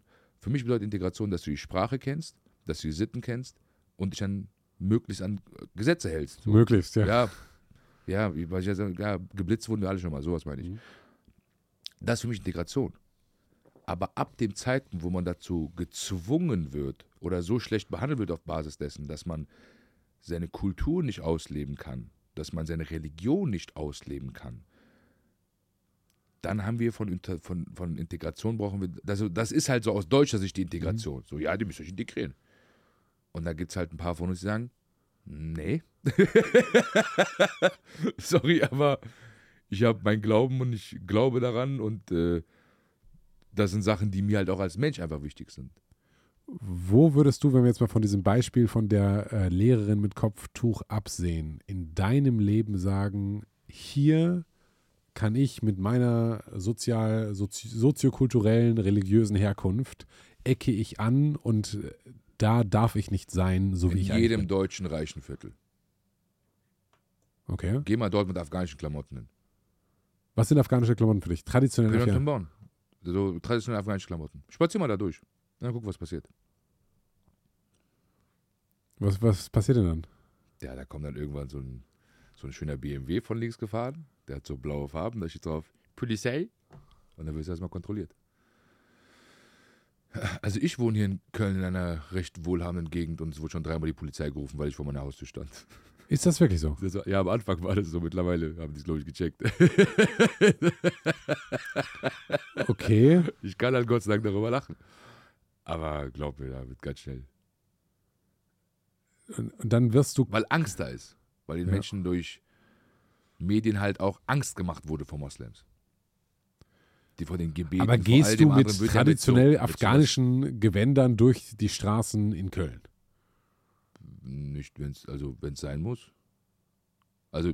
Das ist ist das so dein, keine Ahnung, wenn, du- wenn also du aus dem Podcast mein- raus bist, Das ist jetzt mein, also ne? ich glaube, was du meinst, das ist jetzt kein Outfit von mir, was ich jetzt irgendwie so einfach Ja. so mal anziehe und sage, ja, ich gehe mal kurz in Rewe. Sondern ist ja auch etwas so, so für Special Occasions. Aber natürlich war jetzt ein sehr, sehr überspitztes Beispiel. Weil du hast halt gefragt, wo und ich habe dir gesagt, wo. Ja, andererseits, wenn man, wenn ich durch Afghanistan gehen würde oder sag mal, eine Frau durch Afghanistan gehen würde mit einem kurzen Rock, dann wäre das vermutlich, würde auch die Polizei kommen. Oder in Ja, irgendeiner was- Weise aber gäbe was es. spielt das für eine Rolle? Wir reden nicht über Afghanistan, wir reden über Deutschland. Okay. Ich bin ja auch Deutscher. Ja, Also ich rede ja auch als Deutscher. Die- ich die rede als deutscher Afghane. ja, die Frage ist halt. Deutsch-Afghane. Ja, verstehe ich, verstehe ich. Aber ist die deutsche Kultur so böse oder ist es Nee, halt vielleicht eben einfach. nicht. Nee, das ist ja das Ding. Also, warum soll Deutschland böse sein? Deutsche Kultur ist, wie sie ist. Und auch die afghanische Kultur ist, wie sie ist. Und da müssen wir halt hier miteinander klarkommen. Aber wenn wir halt auch nicht miteinander sprechen können, so was bleibt uns dann noch? Weißt du, ich meine? So irgendwie Mhm. muss man ja kommunizieren, irgendwie muss man ja auch, also das ist ja ob jetzt bei großen Gruppen oder halt auch zwischenmenschlich, ist glaube ich der erste Schritt, sein Gegenüber zu verstehen, zu respektieren, aber dann im nächsten Schritt auch seine eigenen Grenzen zu wahren und sagen so, ey, ich verstehe, dass du so tickst, aber hier ist meine Grenze. So, das, das, was ich, was ich meine? Das ist Mhm. halt in meinen Augen zielführende Kommunikation und halt auch, dass man für sich selbst einsteht, aber halt auch einfach einen Weg findet, überhaupt einen Weg sucht. Weißt du, überhaupt mal die Kommunikation sucht und sagt so, ey, komm, let's be friends. Jetzt Mhm. mal ganz cheesy gesagt, weißt du? Wenn wir jetzt mal auf von den Leute rufen die Polizei, weil du vor deinem Haus stehst und du bist neu in der Gegend und man kennt dich nicht und unterstellt dir aufgrund deines Aussehens irgendeinen kriminellen Intent. So, wenn jetzt das mal zur Seite geht. Jetzt bist du ja ein lustiger Typ und wohnst da schon ein paar Tage, unterstelle ich mal. Ähm, right? Ja, ja. So, ja, ich bin ein lustiger Typ. Ähm, Aber das weiß nicht jeder aus der Straße. aber kennt ihr euch? Nö, ich kenne meinen, ich kenne meinen Vermieter. Okay, aber kennst du deine Und die Nachbarn? unten kenne ich auch. Die, die was, sorry? Äh, die, also, die, also es ist halt wie so ein Drei-Parteien-Dings. Also, Mhm. ja, die, meine direkten Nachbarn kenne ich. Die anderen, ich weiß nicht mehr, wer wo wohnt. Aber die, die, die kennst du nicht, weil du Afghane slash Kanake bist? Nö, oder? ich glaube, es hat damit nichts zu tun. Ich glaube, es Okay. ist einfach so, die, ich weiß jetzt nicht, wie das dort so ist. Guck mal, ich bin ja als Kind sind wir ja in Blocks aufgewachsen. Also so, jetzt nicht so Ghetto-Block, Mhm. aber trotzdem halt ein Riesenhaus, wo halt irgendwie 65 Parteien drin gewohnt haben. Das heißt, du bist gezwungenermaßen deinen Nachbarn begegnet. So jetzt sehe ich da Menschen, wenn ich laufen gehe, aber ich weiß nicht, wer wo wohnt. Juckt mich auch gar nicht. Weißt du? So, also ich glaube, das ist nicht so eine Gegend, wo jetzt so Nachbarschaftsfreundschaften ist und dann treffen wir uns und wir grillen alle und so. Ich weiß ob es überhaupt noch sowas gibt. Also es gab es, als ich klein war oder als ich auch Jugendlicher war. So Nachbarschaftsfeste. Habt ihr sowas gehabt? Äh, Nachbarschafts... Nachbarschaftsfest glaube ich nicht, aber klar gab es Grillen und gab es Freunde. ja, und, bei uns gab es so, wir haben damals in einer in, in Mörfelden-Walldorf, in der Tellmannstraße habe ich irgendwie gelebt und da war halt wirklich so eine, wie so eine Art Spielstraße, wo so ganz viele Häuser waren und einmal im Jahr war so an so einem Wendekreisel, der ziemlich groß war, war es halt ein Fest. Weißt du, da wurde Ja, aber Zelt äh, fairerweise muss ich äh, dazu sagen, doch, äh, da wo ich vorher gewohnt habe, hier in Köln, äh, haben wir immer, also zwei oder dreimal im Jahr sogar Straßenfest gemacht. Das war so eine, äh, so eine Sackgasse. Und Ja, genau, so dann- Community Party. Genau, ja, genau. Weißt du? Also da gibt es, gibt es schon, gibt es in Deutschland, gibt es auch noch heute 2023 vermutlich auch. Ja, aber nicht da, wo ich wohne. und that's okay, weißt du? It's okay. Äh, Warum ziehst du denn da zu so, so krassen Allmanns ins Viertel, wenn die keine Nachbarschaftspartys machen und das gerne Ach du. möchtest? Das war damals, war ich äh, frisch getrennt, so das war einfach das Schönste auch einfach, was ich gesehen habe. So. Und deswegen äh, habe ich mich dafür entschieden, weil es wunderschön war. So, mir, ist ja, mir, mich juckt es ja nicht, wer meine Nachbarn sind. Also die Leute reagieren ja, im Prinzip eher auf mich, Mhm. als dass ich auf jemanden. Ich gehe auch niemandem auf den Sack. Das Weißt du, sagst so, du so, aber Ach, ich, ich, ich weiß, dass ich ein sehr, sehr guter Nachbar bin. So, ich bin entspannt, ich bin locker, ich bin immer freundlich, äh, helfe, wenn ich kann. Und ja, ich glaube jetzt nicht, dass ich jemand auf die Füße trete. Und wenn ich jemand ganz ehrlich, da bin ich der Meinung, wenn ich jemand auf die Füße trete, dann kommt zu mir und redet mit mir. hm? Dann kommt zu mir und sagt so, hey Faisal, hör mal, keine Ahnung, die Musik ist mir zu laut, äh, könntest du das nächstes Mal leiser machen. Weißt du? Also Mhm. einfach, aber einfach mal so die Eier in der Hose zu haben, zu einem zu kommen und zu sagen, hey, hör mal, schau mal, das passt mir nicht. Das machen Leute in Deutschland auch sehr, sehr ungern. Dass jemand einfach mal zu dir kommt und mal sagt so, hey, hör mal, finde ich nicht gut, lass mal eine Lösung finden. Weißt du? Was es aber gibt in Deutschland so, das finde ich scheiße, du bist laut du bist asozial du bist dies und dann gibt es Streit, aber es ist selten so lösungsorientiert. Wo man ja auch seine Meinung sagen kann und sagen so, das passt mir nicht, aber es halt einfach dann offen gesprochen werden kann und man die Sache klärt. Dann ist dann eher so, du hast dann irgendwie so Post oder bekommst einen Brief oder irgendwie irgendeinen wütenden kleinen Zettel, der dann an deinem Auto hängt oder manchmal erwischt man ja auch die Leute, die mit dem Maß, hast, schon mal, hast, äh, hast du schon mal jemanden dabei erwischt, wie der mit seinem Maßband kontrolliert hat, dass du richtig parkst? Nee, das. Ich habe einen erwischt. Ich kam einfach so und, der, und ich sehe so einen Typen da knien. Und ich dachte mir so, scheiße, der will mein Auto klauen. Ey, ich so voll in diesen, okay, ich, ich brauche keine Polizei. Weißt du, ich überwinde den und dann rufe ich die Polizei. Ich war so voll in meinem Film. Und dann gehe ich so rüber. Und dann gehe ich gerade um die Ecke und bin wirklich gerade fast dabei, den so zu takedownen, also den wirklich zum Boden zu reißen. Und auf einmal so ein Alman, so ein Uwe, Ja. Sind hier drei Zentimeter an der Linie. hat er wirklich so ein Maßband gehabt und hat da am Hinterreifen so geguckt. Wo, wo parkst du denn? Was, was treibst du? Also, das sind ja die härtesten Allmanns der, der Ja. ganzen Welt. ich, hab, ich wusste gar nicht, was ich sagen soll. Ich habe ich hab, ich hab einfach gelacht. Was, was soll ich dem sagen? Äh, Vielleicht hätte ich dir eine Wohnung vermitteln sollen, äh, da wo ich vorher gewohnt habe. Da war tatsächlich, also meine Erfahrungen sind tatsächlich da ganz andere. Äh, da hat es halt nach einer Woche geklingelt. Da haben wir gesagt: Du, pass auf, Benjamin, ich bin übrigens dein Nachbar. Ich weiß alles von dir, äh, weil ich kann nämlich alles hören, was in deiner Wohnung passiert. Ähm, wenn du das nicht mehr möchtest, dann schließ bitte die Fenster. So. Und Das ist ja das so. Da habe ich gesagt, okay, alles klar, habe ich verstanden. Ähm, und ab dem Moment habe ich halt die Fenster zugemacht. Aber das hat den halt genervt. Und ähm, ich überlege, alle denken jetzt, was passiert in dieser Wohnung Schlimmes, war gar nicht so schlimm. Ähm, aber ich habe halt viel Ich habe auch einen. Verdacht. Ja, das war einfach, tatsächlich habe ich Lust, ich habe halt telefoniert. Ich habe da halt Homeoffice ge- gemacht und Fenster aufgemacht und ja, war eine sehr ruhige, tatsächlich auch sehr allmannlastige Gegend. Und ähm, ja, dann, der hat den Dialog mit mir gesucht, aber ich verstehe, dass es Allmann Verhaltensweisen gibt, also mit dem Maßband irgendwo, das, Das, die- das sind ja, muss man dazu sagen, so diese Extremfälle. Also ich sage in keinster Weise, alle Allmanns sind so. Das ist so dieser Extreme halt. So wirklich extrem, so dass andere Leute so Kopfschütteln bekommen und sagen so, Digga, was machst du da so? Hast du echt nichts zu tun? Also hast du, wen hast du? Also Ja. auf wen geht dein Hass? Wen willst du Ja. fertig machen, weißt du? ja, da, da äußern sich halt, also ich, ich glaube, es gibt, si- sicherlich gibt es halt extreme Allmanns und ich sag mal, ein extremer Allmann, der misst halt mit dem Band nach und der schickt halt drei Anzeigen am Tag zur Polizei und dann gibt es halt auch Extreme, um dein Wording zu benutzen, Kanaken. So, Genau, und das ist ja das im Prinzip, worüber sich dann lustig gemacht wird. Das ist ja diese überspitzte Version des Ganzen. Weißt du, der Kanaken ist dann Hakan, das Kajane zu, "Äh, was guckst du denn? Ist halt sehr überspitzt. klar. Ist halt eine, buchstäblich eine Witzfigur. Mhm. Und der Allmann, dieses Wort, dieser, dieser Frame, der da drauf gepackt wird, das ist ja auch im Prinzip eine Witzfigur. Das ist ja ein Phil Laude in diesem Fall vielleicht, jemand da als Paradebeispiel nehmen kann, der mit Birkenstock und Socken und äh, Ka Karo-Hemd und kurzen Cargo-Shorts da rumläuft und den Allmann macht. Mhm. Ist halt eine sehr, sehr überspitzte, komödiantische, ja, Witzfigur halt. Was müssen denn aus, oder sollten aus deiner Sicht die Deutschen machen? Du hast ja äh, doch erhebliche Kritik an Deutschen und an Allmanns geübt. Ich verstehe das. Das ist gar nicht als Kritik gemeint. Okay. Es ist eher ist Beobachtung. Weil Kritik beinhaltet ja, dass ich das scheiße finde und dass ich jetzt finde, dass sie was ändern müssen. Weil wenn ich Kritik habe, dann müssen ich auch Verbesserungsvorschläge haben. Aber aus meiner Sicht ist das eine reinste Beobachtung. Also wer bin ich, dass ich jetzt irgendwie einer ganzen Kultur zu sagen haben könnte, was sie zu tun hat. Verstehst du, was ich meine? So, Deutsche machen eh ihr Ding. Und das ist halt auch das, was ich sagen würde, so macht euer Ding. Und dann dazwischen wäre es cool, wenn wir miteinander cool klarkommen. Und dann easy Ja, peasy. und- ich liebe ja Deutschland, ne? Also da darf man mich nicht falsch verstehen. Also es gibt so viele Sachen die an der deutschen Kultur, die ich liebe und die auch froh bin. Weißt du, was der wichtigste Punkt für mich ist, als ein Kind von Flüchtlingen, warum ich Deutschland liebe? Hier ist Frieden. Hier gibt es keinen Krieg. Hier gibt es kein Leid, dieses unermessliche Leid. Dieses Leid, was Deutschland vor ca. 70 Jahr, Jahr, Jahren durchlebt hat. Diese Form von Leid. Verstehst du, was ich meine?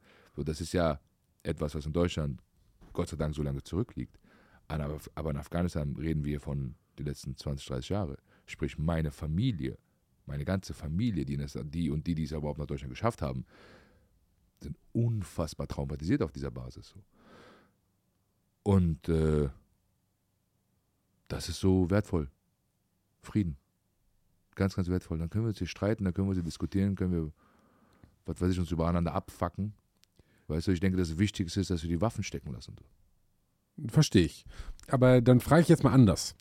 Wie könnten wir denn Deutschland aus deiner Sicht besser machen? Nochmal, wer bin ich, dass ich das. Äh, Du bist Faisal? Kavusi und Ja, äh, afghanischstämmiger Einwanderer. Ja, aber ich möchte. Ja, Einwanderer bin ich nicht. Ich bin ja, ich bin ja Achso, du bist geboren, sorry. Ja, meine Eltern Afghani afghanischstämmiger Also Deutscher. auf dem ja. Papier, Bruder, sind wir gleich deutsch. Ja, aber du sagst immer die Deutschen und ich bin, du sagst ja, ich bin Afghane. Ja, das stimmt ja auch. So. Deswegen sage ich auch Papierdeutscher. Ja. Also ist ja auch nicht nur, ich identifiziere mich ja auch natürlich damit. Also ist ja die Kultur, in der ich aufgewachsen bin. So, ich, und ich liebe diese Kultur. Ich bin stolz auf diese Kultur. Ähm, das ist mir auch einfach sehr wichtig so. Ähm, aber wenn wir auf die Welt jetzt gucken würden, dann würde ich sagen, wir Deutschen. Weil dann bin ich ja Teil dieses Mhm. Teams. So. Ähm,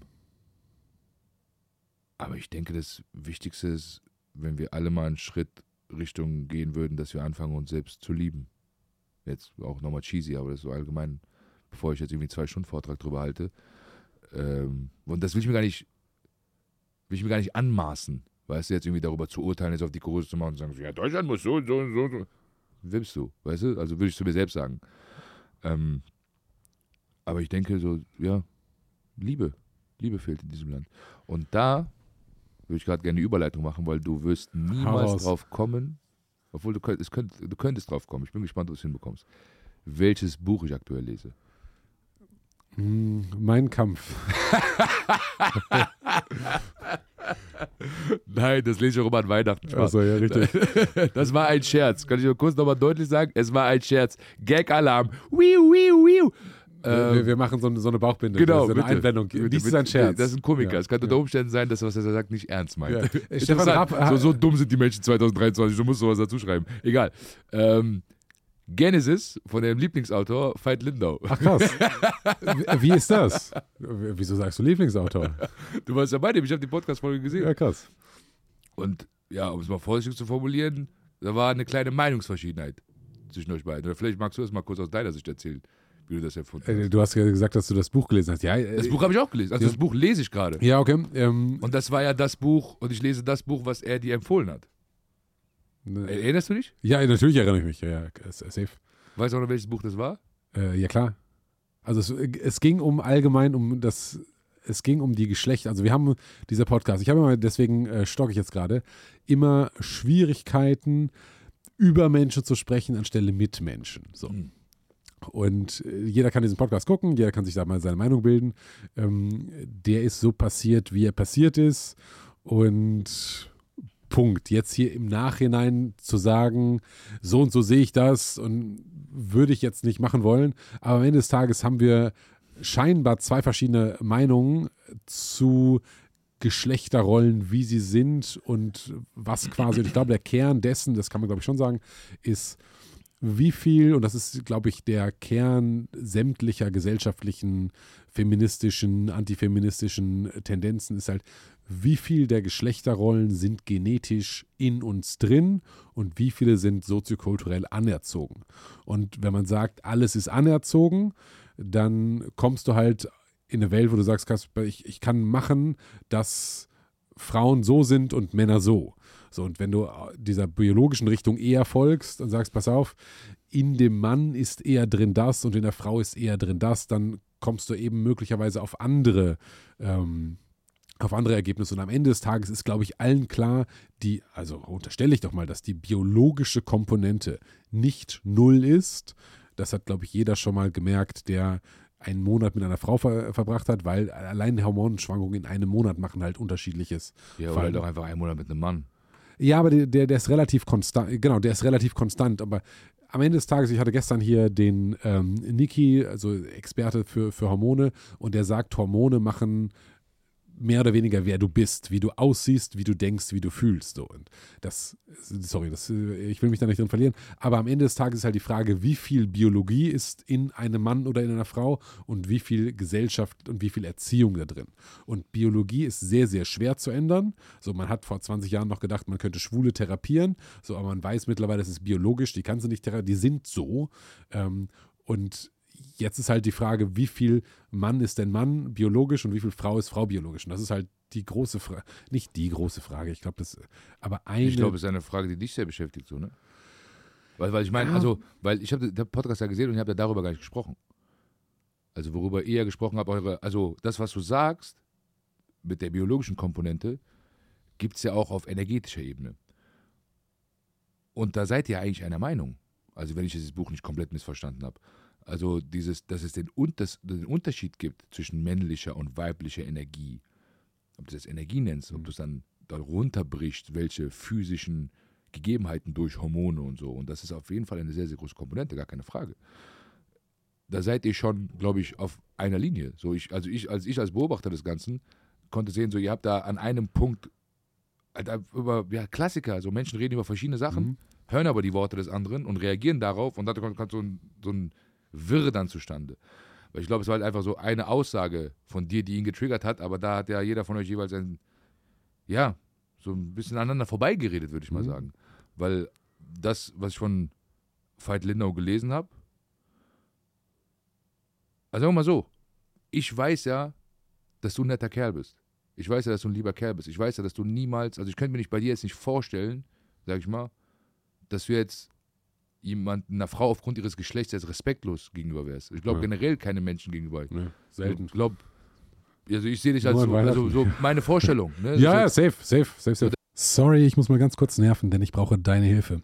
Ich bin aktuell auf der Suche nach Sponsoren für diesen wunderbaren ungeskriptet Podcast, wo auch sehr kontroverse Menschen reinkommen, aber wo es um den Mensch geht und um eine authentische, echte Unterhaltung. Wenn du eine Idee hast, welche Brand hier wunderbar reinpassen würde oder vielleicht sogar bei einer Arbeit ist oder dir eine gehört, dann schreib gerne eine E-Mail an bennettungeskriptet.com und vielleicht ist deine Brand demnächst hier Sponsor bei Ungeskriptet. Dass du jetzt definitiv nicht das bist, was er sagt, mhm. aber ich verstehe halt auch seine Hinsicht, weil es gibt ja die Feministin, aber der redet ja nicht von den Feministinnen.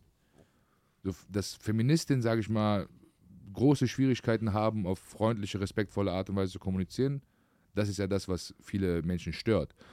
Aber an sich, dieses Thema, dass Frauen sich in Deutschland in manchen Situationen bedroht fühlen und dass das nicht sein darf, ist halt wahr. Also das ist halt etwas, was ich vorher schon immer gedacht habe. Dass es schrecklich ist, dass wir uns als so, so modernes Land aufspielen und als so, so fortschrittlich und halt auch gleichberechtigt und wir sind auf einer Ebene und äh, all der Kram so. Aber wenn du als Frau nachts durch den Park läufst, alleine, hast du ein anderes Gefühl, als wenn du als Mann alleine durch die Nacht, äh, alleine Nacht durch den Park läufst. Wenn du alleine nachts Bahn fährst, einfach nur Bahn fahren, hast du als Frau sehr viel mehr Unsicherheit als ein Mann. Klar. Und wie Männer sich da teilweise aufführen. Ich weiß, ob du das schon mal, so, schon mal beobachtet hast. Ob ich schon das mal nachts Bahn gefahren bin? Ja, bin ich schon. Ja, ja, aber dann hast du schon mal gesehen, wie so eine Frau von so Typen belästigt wurde. Weißt du, wie ekelhaft Typen manchmal sein können? Weil, weil es wirklich ekelhafteste, asozialste, respektloseste Art kommen die zu viert dahin und das arme Mädel sitzt da alleine und die umzingeln die im Prinzip schon. Und was die ja wollen, ist ganz klar. Und die will aber nicht. Die möchte nicht, die, will, die möchte nicht mal mit denen reden. Die will einfach nur nach, die hat gerade acht Stunden, neun Stunden gearbeitet, will einfach nur nach Hause fahren, schlafen, zu Hause, vielleicht wartet noch Kind oder, oder Mann. Das ist ekelhaft. Weißt du, ich meine? Und da muss ich so, müssen wir als, also was heißt müssen, müssen, keiner muss irgendwas, aber da sehe ich als Mann diesen Punkt, wo ich sage, da haben die Feministinnen recht. Die haben recht damit, dass das nicht sein darf. Dass wir auch als Männer dann auch sowas intervenieren müssen. Da kommen wir dann zum Thema Zivilcourage. Dass wir das, das geht halt nicht. So, die ist ja offensichtlich da auch in der Unterzahl und ist auch schwächer. Und dass da sich Leute aufgrund ihres Geschlechts, aufgrund ihrer, glaube ich eher, es geht um das Thema Überlegenheit, mhm. weil es könnte auch eine Vierergruppe Frauen gewesen sein, die kommt und das, die kleine mobbt, haben wir auch jetzt in letzten Wochen genug gehabt und jetzt öffentlich geworden. Und dass das die ganze Zeit passiert, wissen wir doch. Das geht halt nicht. Da müssen wir als, als Männer dann Verantwortung übernehmen und sagen, ja, ihr habt recht, das ist unter aller Sau, das ist absolut asozial, das darf in unserer modernen Gesellschaft in Deutschland darf sowas nicht passieren. Was kann man da machen? Ist eine Frage, die man für sich selbst mhm. stellt. Und vor allem finde ich, was man machen kann, ist halt einfach selbst möglichst ein guter, respektvoller, einfühlsamer, anständiger Mann zu sein, um so ein Vorbild zu sein für die jungen Leute, für seine eigenen Kinder, für jeden Menschen, der auf einen schaut und einen vielleicht als Messwert nimmt, für was auch immer. Und da müssen wir Männer halt auch Verantwortung übernehmen. Also, dass der Feminismus entstanden ist, ist ja nicht einfach so. Das das Patriarchat ist ja real. Das wusste ich vorher schon, bevor ich dieses Buch gelesen habe. Wusste ich schon so, das ist ja eine von Männern beherrschte Gesellschaft. Ist halt einfach so. Jetzt mittlerweile kommt da, durch Feminismus kommt da diese, ähm, sag ich mal, auch ja, diversen Geschlechter, äh, die, da, die da mit am Start sind so. Ähm, und entsprechend gibt es da einen Wandel. Und damit muss man ja auch umgehen. Weil dieses Konzept von klassischer Ehe it's done. Also, das ist dann, da muss man sich dann jeder für sich jetzt erstmal eine Lösung entwickeln. Das wird sich auch in irgendeine Richtung entwickeln. Aber was halt nicht stimmt, was ich total schade finde, ist, dass gesagt wird, dass Frauen Männer nicht brauchen. Weil, ganz ehrlich, wir Männer brauchen Frauen und Frauen brauchen uns Männer.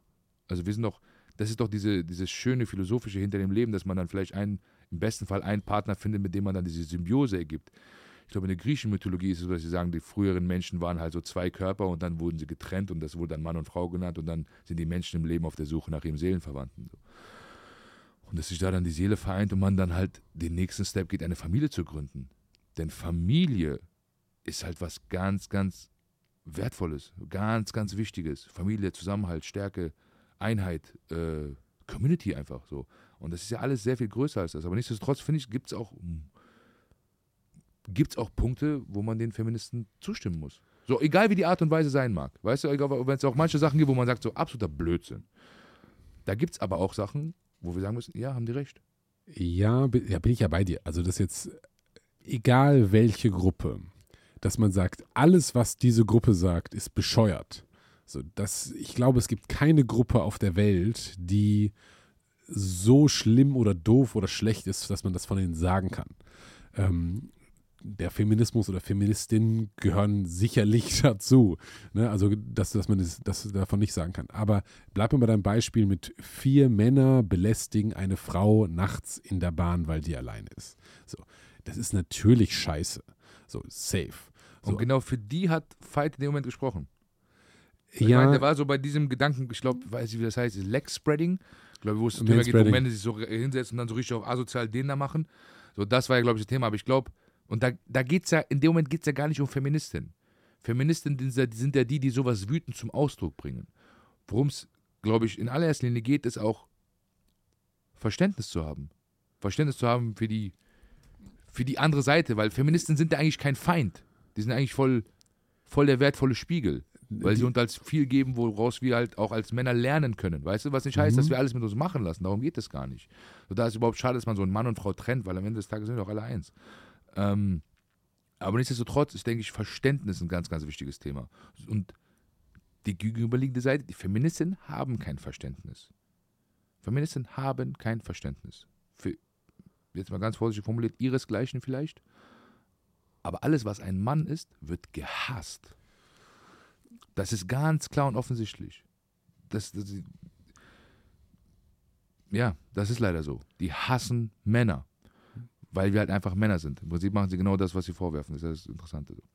Ähm, aber, nicht, aber um die geht es ja gar nicht. Das ist eine kleine Gruppe, eine kleine Bubble, die es in Deutschland gibt, die überall vertreten ist. Aber ich rede jetzt von der normalen Frau, die keine 500.000 Follower bei Instagram hat, weil sie ein Hatefluencer ist und die ganze Zeit sich über andere Menschen aufregt und aufgrund dessen Erfolg hat, weil sie kollektiv dann gemeinsam im Schmerz baden.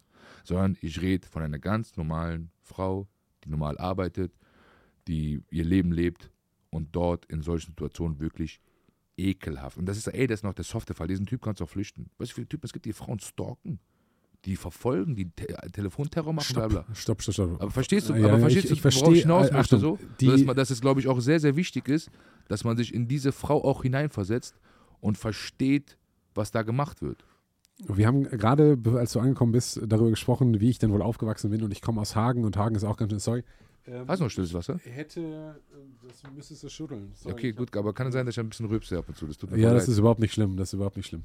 Ähm, Du bist so. in Hagen aufgewachsen. ich bin in Hagen auf, aufgewachsen und ich kenne diese Situation, abends in einem Bus zu sitzen, ähm, alleine und da steigt eine Gruppe von irgendwelchen jungen Wilden ein, die halt dann älter waren als ich meistens, körperlich mir überlegen sind. So, habe ich Angst, hatte ich Angst. So, und ich verstehe, dass wenn man eine Frau Aber ist, wollten die dich bumsen? Die wollten ja, ich verstehe Also ich meine, ich meine wirklich bumsen. Ich meine wirklich Genau. ihren Bubbele da bei dir irgendwo einführen. in Hast du das Vagina, Gefühl, hast du das nein. Gefühl jemals gehabt? Kennst du dieses Gefühl? pass auf, pass auf. Ich verstehe, lass, lass mich mal kurz äh, da, da zum Punkt kommen. Also ich verstehe, dass man in einer Situation sein kann, in der man bedroht ist. So. Und jetzt ist aber die große, ich verstehe auch, dass es für eine Frau viel gefährlicher ist als für einen Mann. Am Ja. Ende des Tages ist, wie groß ist die Wahrscheinlichkeit, dass sie mich umbringen wollen würden? So sehr gering, so ist halt irgendeine Form von Belästigung. So und ja, so. Jetzt ist aber die Frage, das sind jetzt vier Männer. Wir könnten von vier Männern sprechen. Wir könnten und dann sagen, oh, Männer sind so böse. Ich würde niemals mit, weder alleine noch mit einer Gruppe von vier Leuten, und ich kenne auch niemanden, der das machen würde, sowas tun würde. Das sind halt Arschlöcher.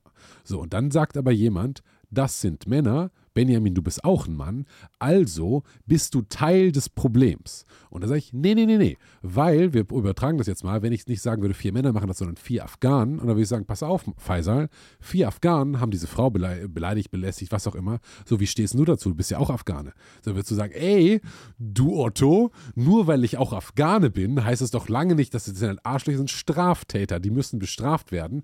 Und ich kann mich doch nicht jetzt hier von jedem, der, je nachdem wie die Gruppe, wenn das jetzt Moslems sind, du bist auch Moslem, wenn das, keine Ahnung, Leute aus Frankfurt sind, du bist auch aus Frankfurt, ist halt die Frage, wie du diese Gruppe definierst, dass du sagst, diese Straftäter sind eigentlich so wie du, weil Hautfarbe, Geschlecht, ethnische, was auch immer.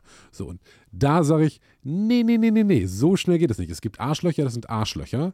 Und ich bin nicht ein Arschloch, weil ich das gleiche Geschlecht, Hautfarbe, Alter, sonst was habe, sondern ich bin ich, die sind die, das sind Ottos und lass den gemeinsam auf die Fresse hauen.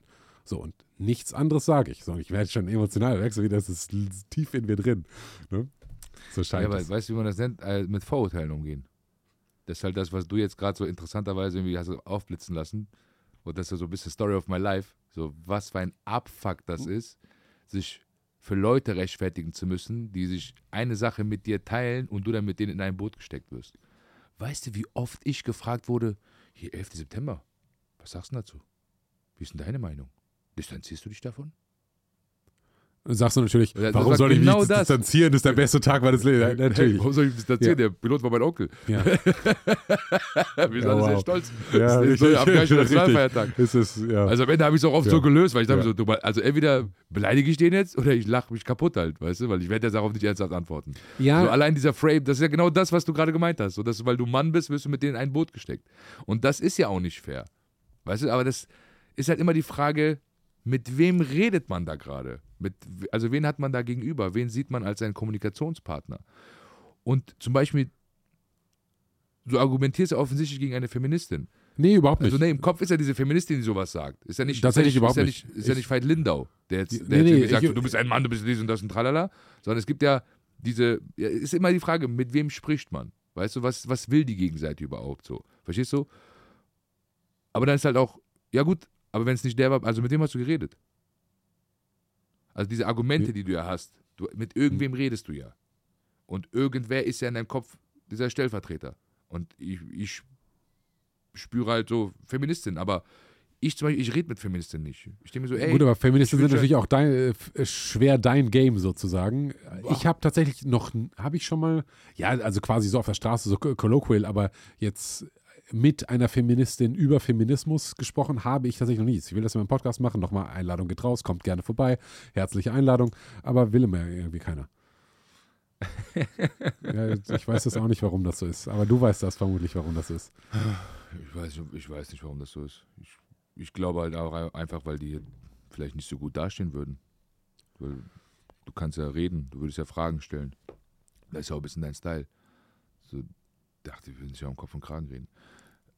Aber, aber es ist halt nur so Gerede. Aber was ich ja meine ist, so mit dieser Masse macht es keinen Sinn zu diskutieren. Ey, ich bin zu jedem nett. Wirklich. Wenn jemand freundlich ist zu mir, bin ich auch freundlich. So, mir ist scheißegal. Wirklich. Mir ist scheißegal, ob du Feministin bist, ob du im Knast warst, ob du schwul bist, ob du äh, Pornostar bist, ob du. Ist mir scheißegal. Weißt du, bist du cool zu mir, bin ich cool zu dir. Das ist ein ganz, ganz einfaches Lebensprinzip so. Und deswegen bin ich natürlich äh, nett und freundlich mit jedem, aber ich muss nicht mit jedem über irgendwas diskutieren. Ich muss vor allem nicht die Lebensüberzeugung einer Person in Frage stellen. So. Wenn es ihre Lebensüberzeugung ist, wenn sie so handeln möchte, wenn sie so agieren möchte, wenn sie so sein möchte, wenn sie das ist der Weg, den sie für sich, für ihr Leben gewählt hat, zu sein, dann wer bin ich darüber zu urteilen? Aber ich finde halt, das Thema Verantwortung ist ein wichtiges Thema. Dass wir halt als Männer, ich sage nicht, dass wir für diese Typen Verantwortung übernehmen sollen. Das meine ich gar nicht. Aber ich meine so, irgendwas muss ja passieren. Also das Beste, was wir machen können, ist halt, wenn wir das, die große Ehre dazu haben, Kinder zu haben und wenn das Jungs sind, denen von klein auf Respekt beizubringen. Bei mir ist es automatisch gekommen, weil ich, weil ich halt meine Mutter sehr liebe und respektiere und meine Schwester. Und jetzt Gott sei Dank sogar noch zwei süße kleine Nichten habe. Also dieser Respekt dem weiblichen Körper gegenüber ist bei mir schon so in die Wiege gelegt worden. So, auch wenn jetzt weiß Gott, was ein Ruf da draußen vor mir herrscht, weißt du? Aber ich weiß ja, wie ich bin. Ich weiß ja, dass ich das ja dort auch mit gelernt habe. Wenn das aber nicht, also, äh, das darf halt einfach nicht sein. Es darf halt, also aus meiner Sicht, so egal wer du bist, egal was du bist, darf es nicht sein, dass man seine Macht, seine Stärke ausnutzt, um einen Schwächeren in eine Situation zu drängen, mit der er wahrscheinlich in dem Moment gar nichts zu tun haben möchte. Safe. Und das gilt aber für Männer sowie Frauen. Das ist geschlechterunabhängig. Äh, weil es gibt ja Situationen, in denen haben Frauen mehr Macht als Männer. Und es gibt Situationen, die halt dann, alle körperlichen Situationen hat in der Regel der Mann oder haben Männer mehr Macht. So, und dann gibt es 95 Prozent oder mehr der Menschen, die gute Menschen sind. So, und dann gibt es halt die Outlier. Das sind halt, keine Ahnung, Vergewaltiger. Das sind aber auch die Frauen, die fälschlicherweise Männer der Vergewaltigung beschuldigen, um denen irgendwie zu schaden. So, das gibt es auf beiden Geschlechtern. Das ist Geschlechter fucking unabhängig. So, und jetzt ist hier dieses Beispiel, immer wenn eine Frau alleine im Wald nachts, so, dann ist die gefährdet. Ja, ja, das ist richtig. So, warum ist die denn am Tag in der Stadt nicht gefährdet? So, der Grund ist, weil nämlich diese 95% der Leute, die gute Leute da sind, die die schützen, weil wenn du am Tag irgendjemand belästigst, so und da sind halt große, starke, gute Männer, so dann passiert das nicht, weil die sorgen schon dafür, dass da Gerechtigkeit, ich meine, wenn wir jetzt hier irgendwo hingehen und da wird eine Frau belästigt, so, das wäre sehr schlecht für die Typen. So, das ist safe. So, und wenn man jetzt aber sagt, dass alle ir- irgendwie alle Männer oder alle Ausländer, alle was auch immer Moslems, so in irgendwas schuld sind, weil ein Täter, so, ein Täter ist oder ein Straftäter ein Arschloch, dann ist das ein großes Problem. Man weiß, dass in der ganzen Welt so 4% aller Menschen sind psychopathologisch, also sind ähm, Psychopathen.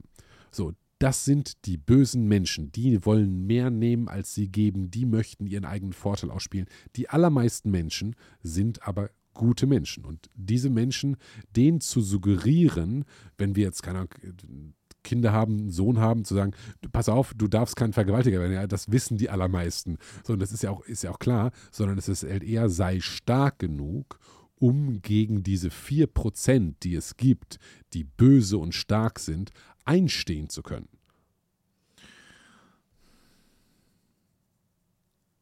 Also dieses Beispiel mit Frau läuft nachts durch, das ist ja einmal, um das zu verdeutlichen, einfach nur bewusst zu machen, dass wir körperlich, wir als Männer, mächtiger sind. Ist einfach so.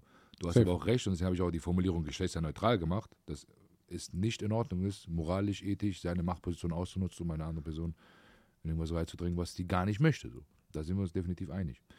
Ich finde die These sehr interessant, dass 95% der Menschen gut ist, was auch immer gut bedeuten mag, weil am Ende des Tages gut immer nur eine Frage des Blickwinkels. Ich denke, jeder ist für sich selbst der Gute, jeder glaubt an das Gute für sich, so auch die, die wir in Deutschland äh, als die Bösen deklarieren, glauben von sich selbst die Guten zu sein und denken das gleiche über uns. Ähm,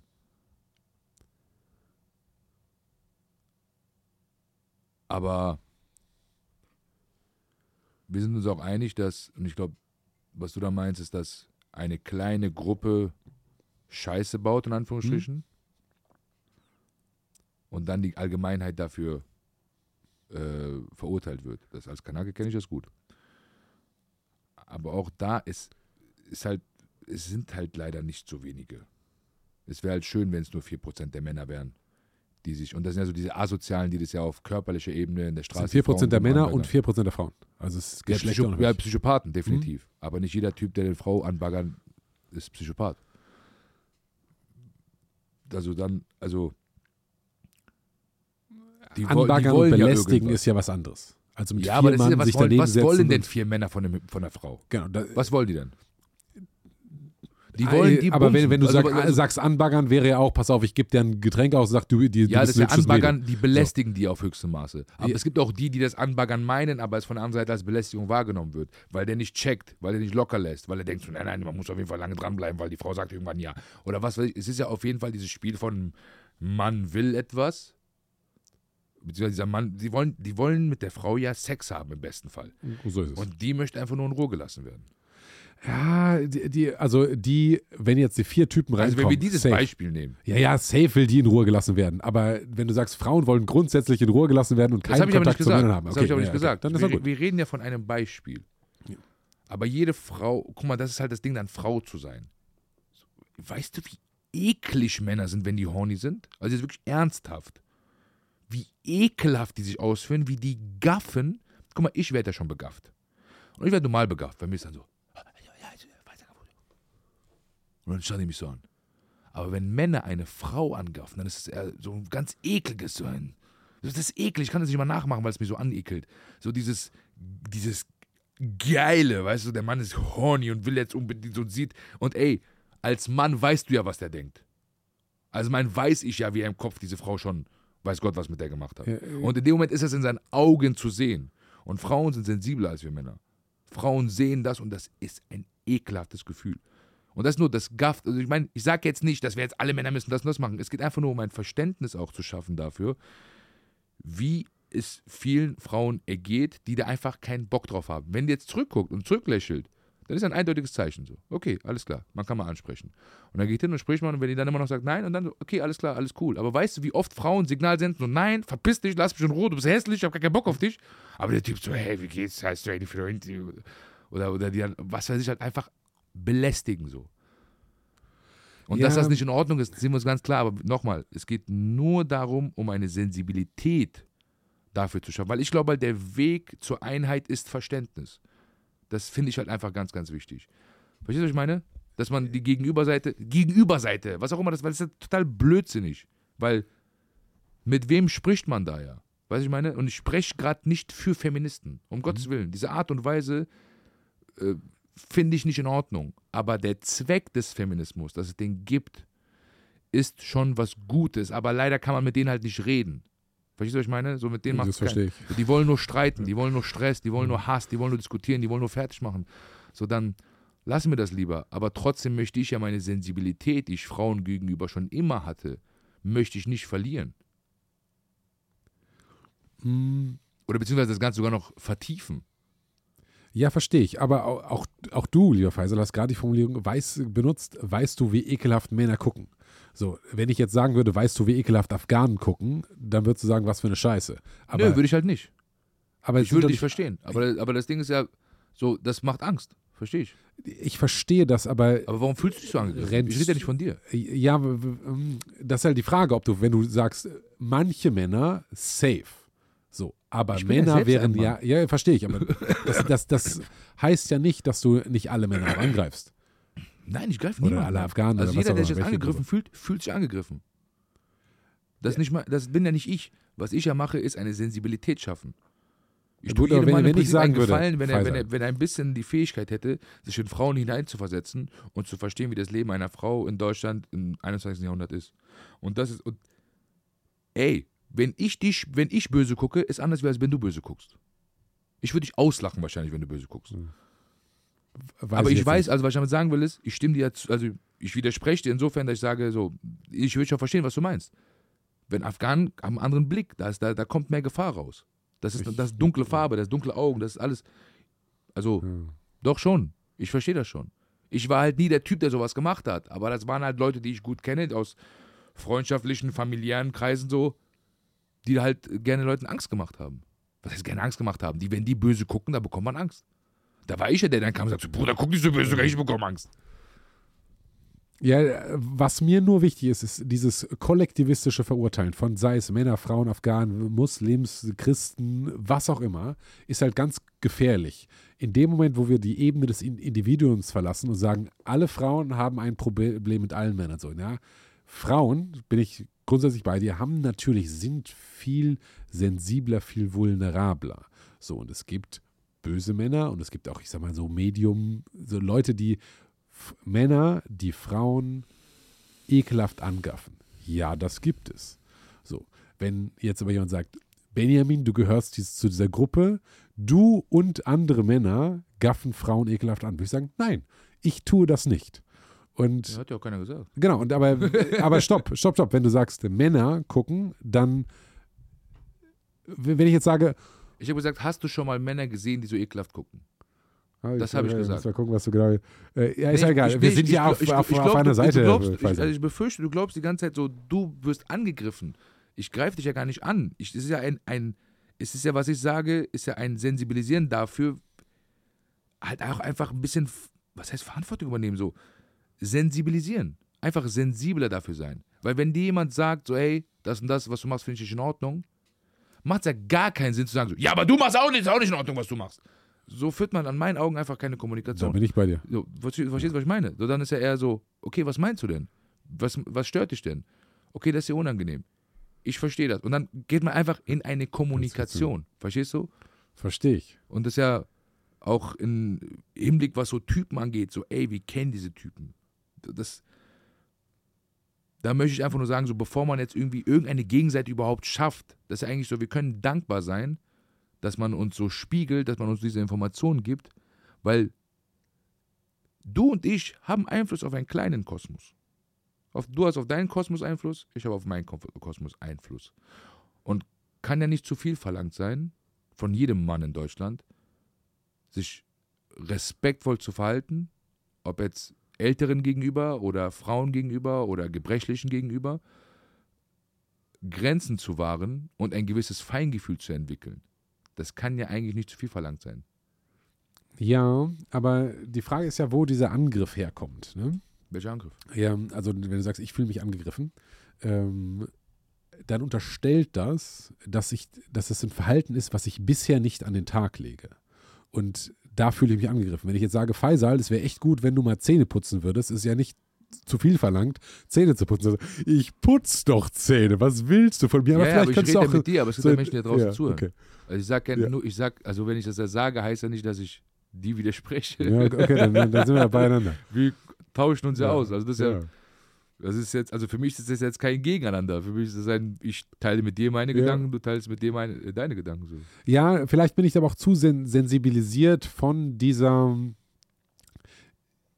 Ich und du sind tatsächlich, um das Wort zu benutzen, in sehr privilegierten Positionen. So, Ja. ich sag mal, gesellschaftlich, ähm, so in der Kompetenzhierarchie würde Peterson sagen. So, wir können viele Sachen machen, die viele Männer da draußen oder viele Menschen da draußen nicht machen können. So. Und jetzt reden wir von unseren Privilegierten, äh, fette Karre, fettes alles, ne? So zu den Männern so, ey, ihr Jungs da draußen, die ihr Schwierigkeiten habt, die jeden Tag zwölf Stunden arbeiten geht, folgende Verhaltenstipps, Verhaltenstipps geben wir mit euch mit am Start, dass ihr besser, so, da würde ich sagen, oh, das ist gefährlich. Ja, aber das sind ja keine Verhaltenstipps, das ist ja eine Beobachtung der Situation. Wenn ich jetzt Verhaltenstipps geben würde, würde ich bei Sport anfangen. Hm? Da, also da würde ich erstmal fragen, was ist dein Problem? Zwölf Stunden arbeiten kann nicht das scheiß Problem sein.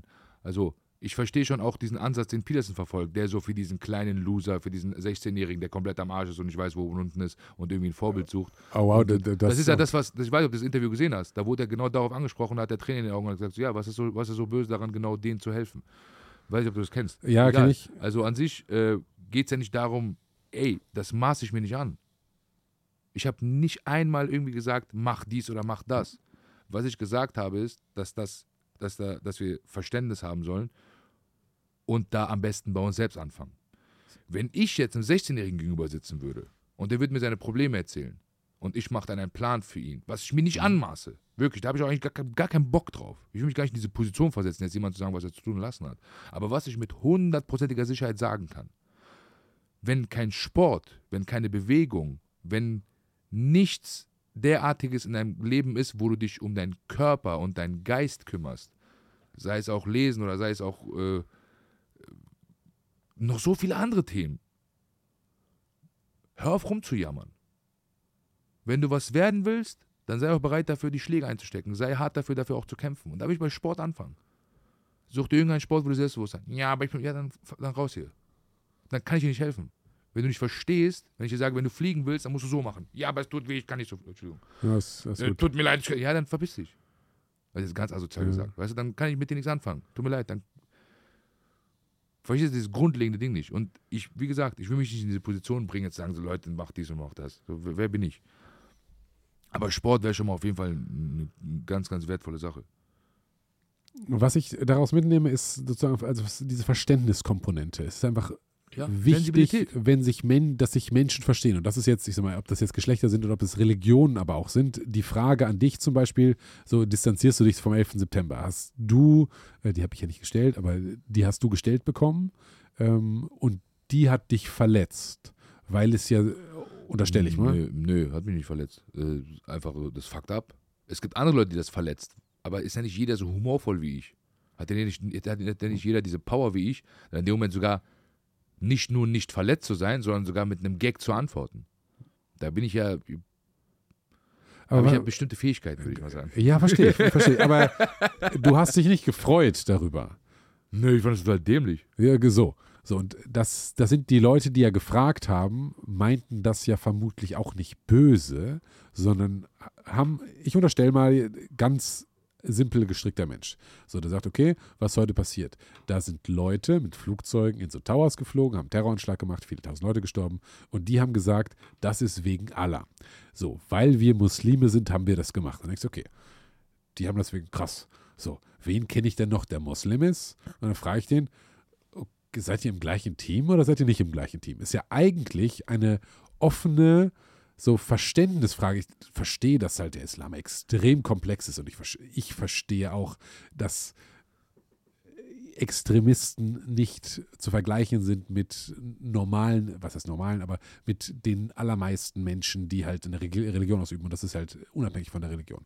So, aber die dass die Frage überhaupt mehr als einmal gestellt, wenn das einer stellt, ja, das ist ja egal. Aber wenn das immer wieder kommt, spricht doch dafür, dass sich eben, dass es wenig Verständnis dafür gibt, was das eigentlich heißt. So, dass das vor allem einfach geglaubt wird, dass das im Namen von. Also ganz ehrlich, dass Religion instrumentalisiert werden, um politische Taten zu rechtfertigen. Also wir sind doch angeblich so intelligent hier in Deutschland. Wir haben doch so viel Wissen. Wir Findest haben doch du, so viel, dass wir angeblich so na, na, ja, intelligent sagen wir mal sind? so, Also, also, der, also der, Sorry, dass ich hier so ungefragt reinquatsche, aber jetzt habe ich mal eine Frage an dich. Und zwar, wie kann ich besser werden? Wie kann ich bessere Gespräche führen? Mein Ziel ist es, der beste Podcast-Host Deutschland zu werden. Und da ist sicherlich noch ein langer Weg hin. Aber was denkst du, wie kann ich bessere Gespräche führen? Wo habe ich die falsche Frage gestellt oder die richtige Frage gestellt? Ich bin mega gespannt auf dein Feedback. Schreib es mir gerne per Instagram, ben-ungeskriptet oder bei YouTube in die Kommentare. Ich freue mich auf dein Feedback. Danke und jetzt geht's weiter. Deutsche, ja, der deutsche Spiel, also der denkt schon so alles zu wissen. Denkt schon so den kompletten Durchblick zu haben. Ja, das- doch, das stimmt. Also wie, so dieses ist, ist schwer, aber ähm, Da ist einfach ein Missverständnis. Aber das ist ja dieses Ding, ist, du fragst mich ja, ob ich es in Ordnung finde, dass da Menschen gestorben sind. Hast du eigentlich noch alle Tassen im Schrank? Also, das ist wirklich so, wie kannst du es wagen, überhaupt zu kommen und zu glauben, dass ich es ansatzweise gut. Kennst du mich überhaupt? Spinnst du eigentlich?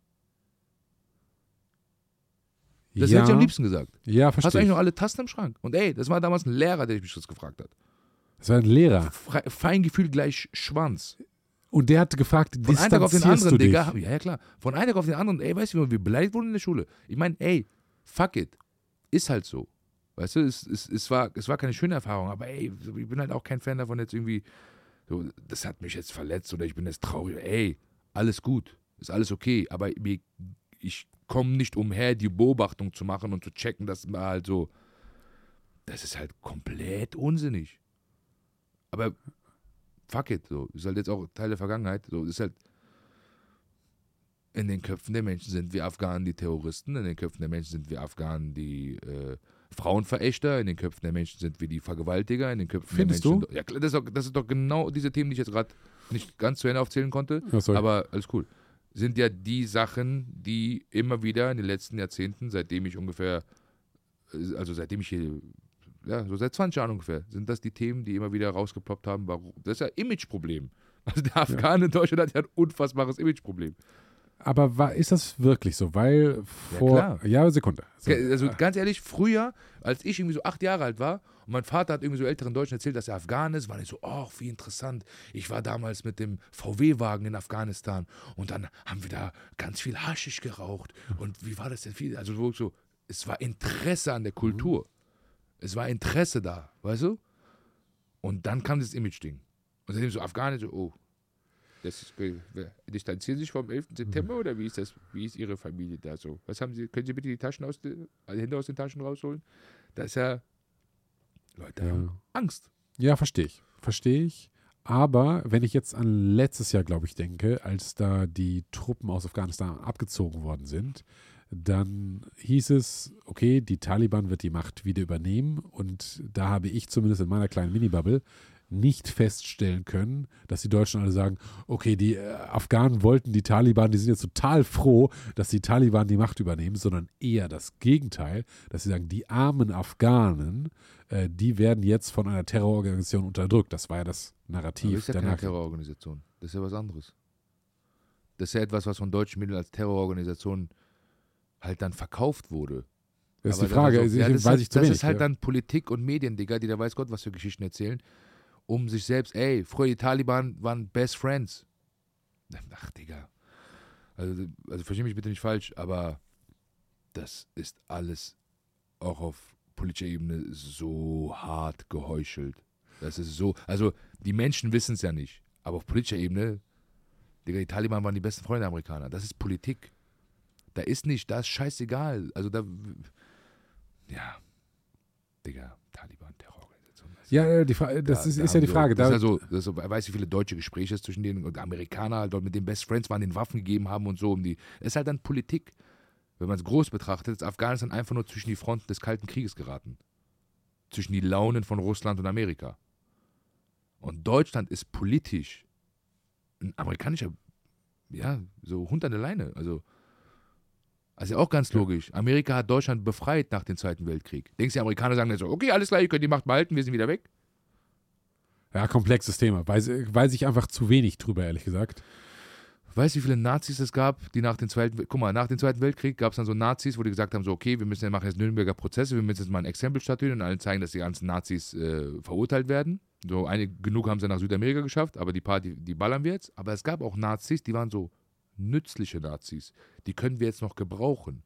Das waren dann so Richter, Anwälte, irgendwelche Mediziner, bla. Können, können die alle töten, Digga. Wie soll dieses Land am Laufen halten? Das heißt, die sind ja geblieben. Das heißt, Nazis sind nicht weg.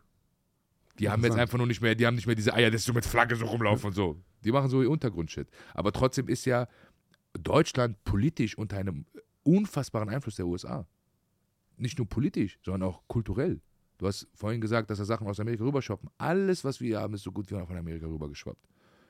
Die Künstler, die Musik, die Filme, ist alles Amerika-orientiert. Durchs Internet und so hat sich das ein bisschen zerstreut, aber an sich, in den klassischen Medien, wären wir die ganze Zeit mit amerikanischen Sachen. fairerweise alle anderen. Länder auch und nicht nur die. Ja, äh, weiß ich nicht. also nicht wenn alle anderen Länder. in Alles halt Spanien, ja, alle anderen, ja, Ja, aber wenn du in Spanien, Freund? Europa, Frankreich. weißt du, was ein kleiner Schwanz Europa ist im Gegensatz zu den ganzen Ja, gut, aber nimm mal Frankreich. Frankreich, gegen die haben wir zwei Weltkriege geführt. Ja, aber die haben Ja, natürlich. viele, wir, haben aber generell auch viele Kriege gegen die Franzosen gefühlt. Das ist eine Erbfeindschaft. Genau. So, und jetzt scheint mir halt so eine Marke wie Nike äh, in Frankreich vermutlich genauso erfolgreich zu sein, also eine amerikanische Marke, wie halt in Deutschland auch. Dass wir jetzt als Deutsche mehr Amerika- Amerika-Freunde sind als unsere eu europäischen Nachbarn, weiß ich jetzt nicht. Nö, ich würde sagen, da ist ganz Europa so ein bisschen mit drin. Aber der anderen, bei den anderen Ländern bin ich politisch nicht bewandert. Bei den anderen Ländern habe ich Sachen nicht beobachtet. Da habe ich nicht gesehen, dass die Bundeswehr, die eigentlich als eine Armee aufgestellt wurde, die nur zur Verteidigung herrscht, nur zur Verteidigung dient, plötzlich irgendwo in Afghanistan rumturnt. Ja, das ist ein komplexer Fall, ja. Ja, aber auch nicht so komplex. Also, was heißt nicht, also es ist definitiv komplex. Man muss aber dazu sagen, dass ich mich aufgrund meiner Herkunft damit halt sehr, sehr auseinandergesetzt habe. Digga, das ist Politik. Ganz eklig. Ganz, ganz ekelhaft. Wann warst du das letzte Mal in Afghanistan? 2010, glaube ich, war das. Würdest du jetzt aktuell nach Afghanistan fahren? Nö. Wegen kein Bock oder wegen, Nö, wegen der Flagge, die ich hier tätowiert habe. das ist die Flagge von? Das ist die Flagge Afghanistans. Und das Die wäre auch, Taliban sind da keine Fans von. Sind ja keine, Ja, warum, aber weil die das verwechseln mit diesen Politikern, die damals dort an der Macht waren und ihre Taschen vollgesteckt haben und äh, das zum Leidwesen der, der Bevölkerung. Und dreimal darfst du raten, von wem diese Machthaber installiert wurden. Ich habe drei kleine Buchstaben. USA. verstehe. Wie, Politik. Ich- ich mein, dein- dein Herz schlägt ja in irgendeiner Weise oder in, in einer sehr starken Weise äh, tätowiert ähm, für, ja, wenn, wenn ich sage, dein Heimatland ist ja auch nicht richtig, aber dein, das Heimatland deine, für deine Wurzeln. kann so. man sagen. So. Und jetzt verfolgst du, was da passiert, ja vermutlich viel enger, als das der gemeine Deutsche könnte, weil der schon einfach die Sprache nicht spricht. So, was passiert jetzt gerade in Afghanistan und Was jetzt passiert, das weiß ich nicht. Also mein Wissen habe ich mir nicht aus Nachrichten geholt. Also mein, mein Wissen ist aus Geschichtsbüchern und okay. ja, Büchern über Politik generell. Hast du da noch Familie drüben? Ja, ja. Es gibt viele geile deutsche Autoren. Peter Schollatur, kennst du ihn? Nee. Das ist so ein richtig legendärer alter Journalist, der ist mittlerweile leider gestorben. Der war krasser Typ. Der war wirklich ganze Welt bereist und hat dort so wirklich geiler Typ, der halt auch dort so viel, viel davon geschrieben hat. Ähm, aber ich äh, habe noch Familie in Afghanistan. Und ja, das ist so, ich, weil ich möchte mich damit nicht mehr zu sehr, also ich möchte nicht wissen, was da passiert. Wenn ich es weiß, dann sterbe ich innerlich. Also das, das, es hat so was familiäres. Weißt du, weißt du, diese, diese eigene Sprache, die eine ganz eigene Schwingung hat. Und wenn ich dann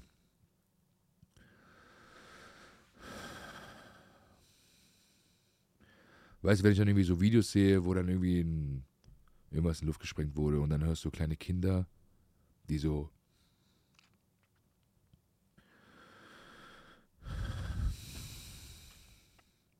die nach ihrer Mutter rufen, dann hörst du nicht nur dieses kleine Kind, du hörst deinen Bruder als Kind, wie er nach Mutter ruft, du hörst deine Schwester, du hörst deine Cousins, du hörst dich selbst. Es ist unsäglicher Leid, was den Menschen in Afghanistan widerfährt. Und mein Fluch ist, ich bin Komiker. Wenn ich mich zu sehr damit beschäftige, ist mir zu alle anderen zumute, als lustig zu sein. Politisch ist es jetzt in der Hand der Taliban. Was in den letzten Jahren bis hin zum Einmarsch der Russen, also der Abzug der Amerikaner bis Einmarsch der Russen, auch lustigerweise Geschichte beendet. Vorerst. Sind jetzt Russen in Afghanistan einmarschiert? Nee, nee, nee, Bin aber damals, nicht dran. Damals, damals okay, in den, ich glaube Ende, Ende 70er, Anfang 80er sind die Russen in Afghanistan einmarschiert. Ähm, sind halt sehr viele Sachen passiert, über die ich sehr, sehr gut informiert bin, weißt du halt, aber es hat halt eine sehr, sehr, also wie du gut erkannt hast, hat halt auch eine sehr, sehr starke emotionale Komponente. So, das, das ist tiefer Schmerz. Also wirklich ganz schrecklich. Ja. Das heißt, dass du kapselst dich quasi bewusst von dem ab, was in Afghanistan passiert. Nee, ich kapsel mich nicht ab. Es ist eher ein, ich versuche mich so wenig wie möglich damit zu beschäftigen. weil so, ich würde dann jeden Tag gucken, weißt du? So meine Eltern schauen, so, wenn ich mich mit denen unterhalte, frage ich manchmal so, so was ist in Afghanistan gerade los? Und dann in der Regel sind es die Taliban, die wieder irgendeine Scheiße machen. Die ja in Afghanistan vom eher vom Landvolk unterstützt werden als vom städtischen Volk. Das ist ja Politik, das ist alles, ja. so, ist alles sehr, sehr, sehr, sehr, sehr, sehr komplex. Siehst du da oder wie glaubst, wann glaubst du, könntest du das nächste Mal nach Afghanistan reisen? ich glaube, also ich denke, weiß ich nicht, ob das in diesem Leben nochmal passieren kann. Weiß ich nicht. Wegen Politik oder wegen, weil du das selbst emotional nicht zumuten willst? Nee, ich würde es, ich würde es dort lieben. Am Ende, also, man überlebt ja da. Also kommt ja keiner und knallt die sinnlos ab. Weiß ich nicht, keine Ahnung, wie nee, lange nee, nee, so ist das nicht. Das sind halt die Taliban sind halt die Machthaber, sind halt die Polizisten dort, so Militärachthaber. Das sind halt manchmal ein paar Idioten dabei sind. Irgend so ein Typ vom Dorf, der drei Wörter lesen kann. Und das ist äh, dann Toilette, Eingang, Ausgang und sonst äh, ist das ein kompletter Vollidiot, dann hast du natürlich Stress so. Aber das ist ja gar nicht das Problem. Ich glaube, es wäre wirklich so aktuell vor allem einfach gefährlich für mich, weil ich halt als Zeichen meines Schmerzes, als Zeichen meines Protestes gegen dem Umgang mit Afghanistan, weltpolitisch betrachtet, dieses Tattoo gemacht habe. Und aufgrund der Tatsache, dass diese Flagge halt abgeschafft wurde im Prinzip. Das hat mir halt nicht gepasst. Und da war ich für mich, wollte ich ein Statement setzen und so, solange ich lebe, solange diese, solange ich atme, solange hier Blut fließt, so lebt diese Flagge. Weil diese Flagge lebt auch in mir. Und ich rede aber nicht von diesen Politikern. Ich bin kein, Poli ich bin kein Fan von Politikern. Von allen. Aber mir geht es um die Bevölkerung. Um die Menschen. Und das sind halt meine Leute, weißt du? Ja, verstehe ich. Aber wer dann jetzt, wenn man sagt, Taliban ist halt nicht unbedingt die beste Regierung, die das Land haben könnte, wäre ja fast schon wieder zu überlegen, ob man, also müsste man das militärisch lösen oder meinst nein, du, Afghanistan nein, nein, kann das? Ehrlich, Leute, haltet euch alle mal einfach mal raus. Also, das, das ist ja das scheiß Problem. Damit hat es ja angefangen. Dass irgendein fremdes Land dachte, nach Afghanistan gehen zu müssen und dort jetzt mit Waffengewalt irgendwas zu lösen. Also da würde ich einfach mal am liebsten so der ganzen Welt sagen, halt, halt euch einfach mal raus. Es geht euch einen Scheiß an. Kümmert euch um eure eigene Scheiße. Und das ist aber dann auch wiederum der Westen, der dann in so Sachen hängen bleibt. So, da ist ja der Krieg, ist ja gerade der Ukraine-Krieg. Kümmert euch mal um Ukraine. Macht mal eure. Verpisst euch mal von hier. Also, wenn ich der Präsident wäre, würde ich genau das sagen. würde ich sagen, so, halt euch mal raus, macht mal eigenen Scheiß. Wir regeln das hier für uns. Wir regeln das hier unter uns. Aber da ist ja auch, damals die Politik hat ja nach den Russen gerufen. Also es war ja, es gab ja eine kommunistische Partei, die in Afghanistan an der Macht war. Und die haben halt dann, weil deren Macht halt immer mehr bedrängt wurde, von unter anderem, so, ja, heute nennt man sie die Taliban, damals war das halt einfach so religiös orientierte Menschen. Und das halt sehr, sehr stark, die halt nicht klar kamen drauf, dass die Frauen in Afghanistan Miniröcke tragen, dass die halt offen sind, dass sie halt auch Jobs haben und dass es halt wirklich auf einen sehr, sehr schönen modernen Weg war. So. Es hat so diesen Gläubigen nicht gefallen. Und dadurch gerieten sie immer mehr in Bedrängnis.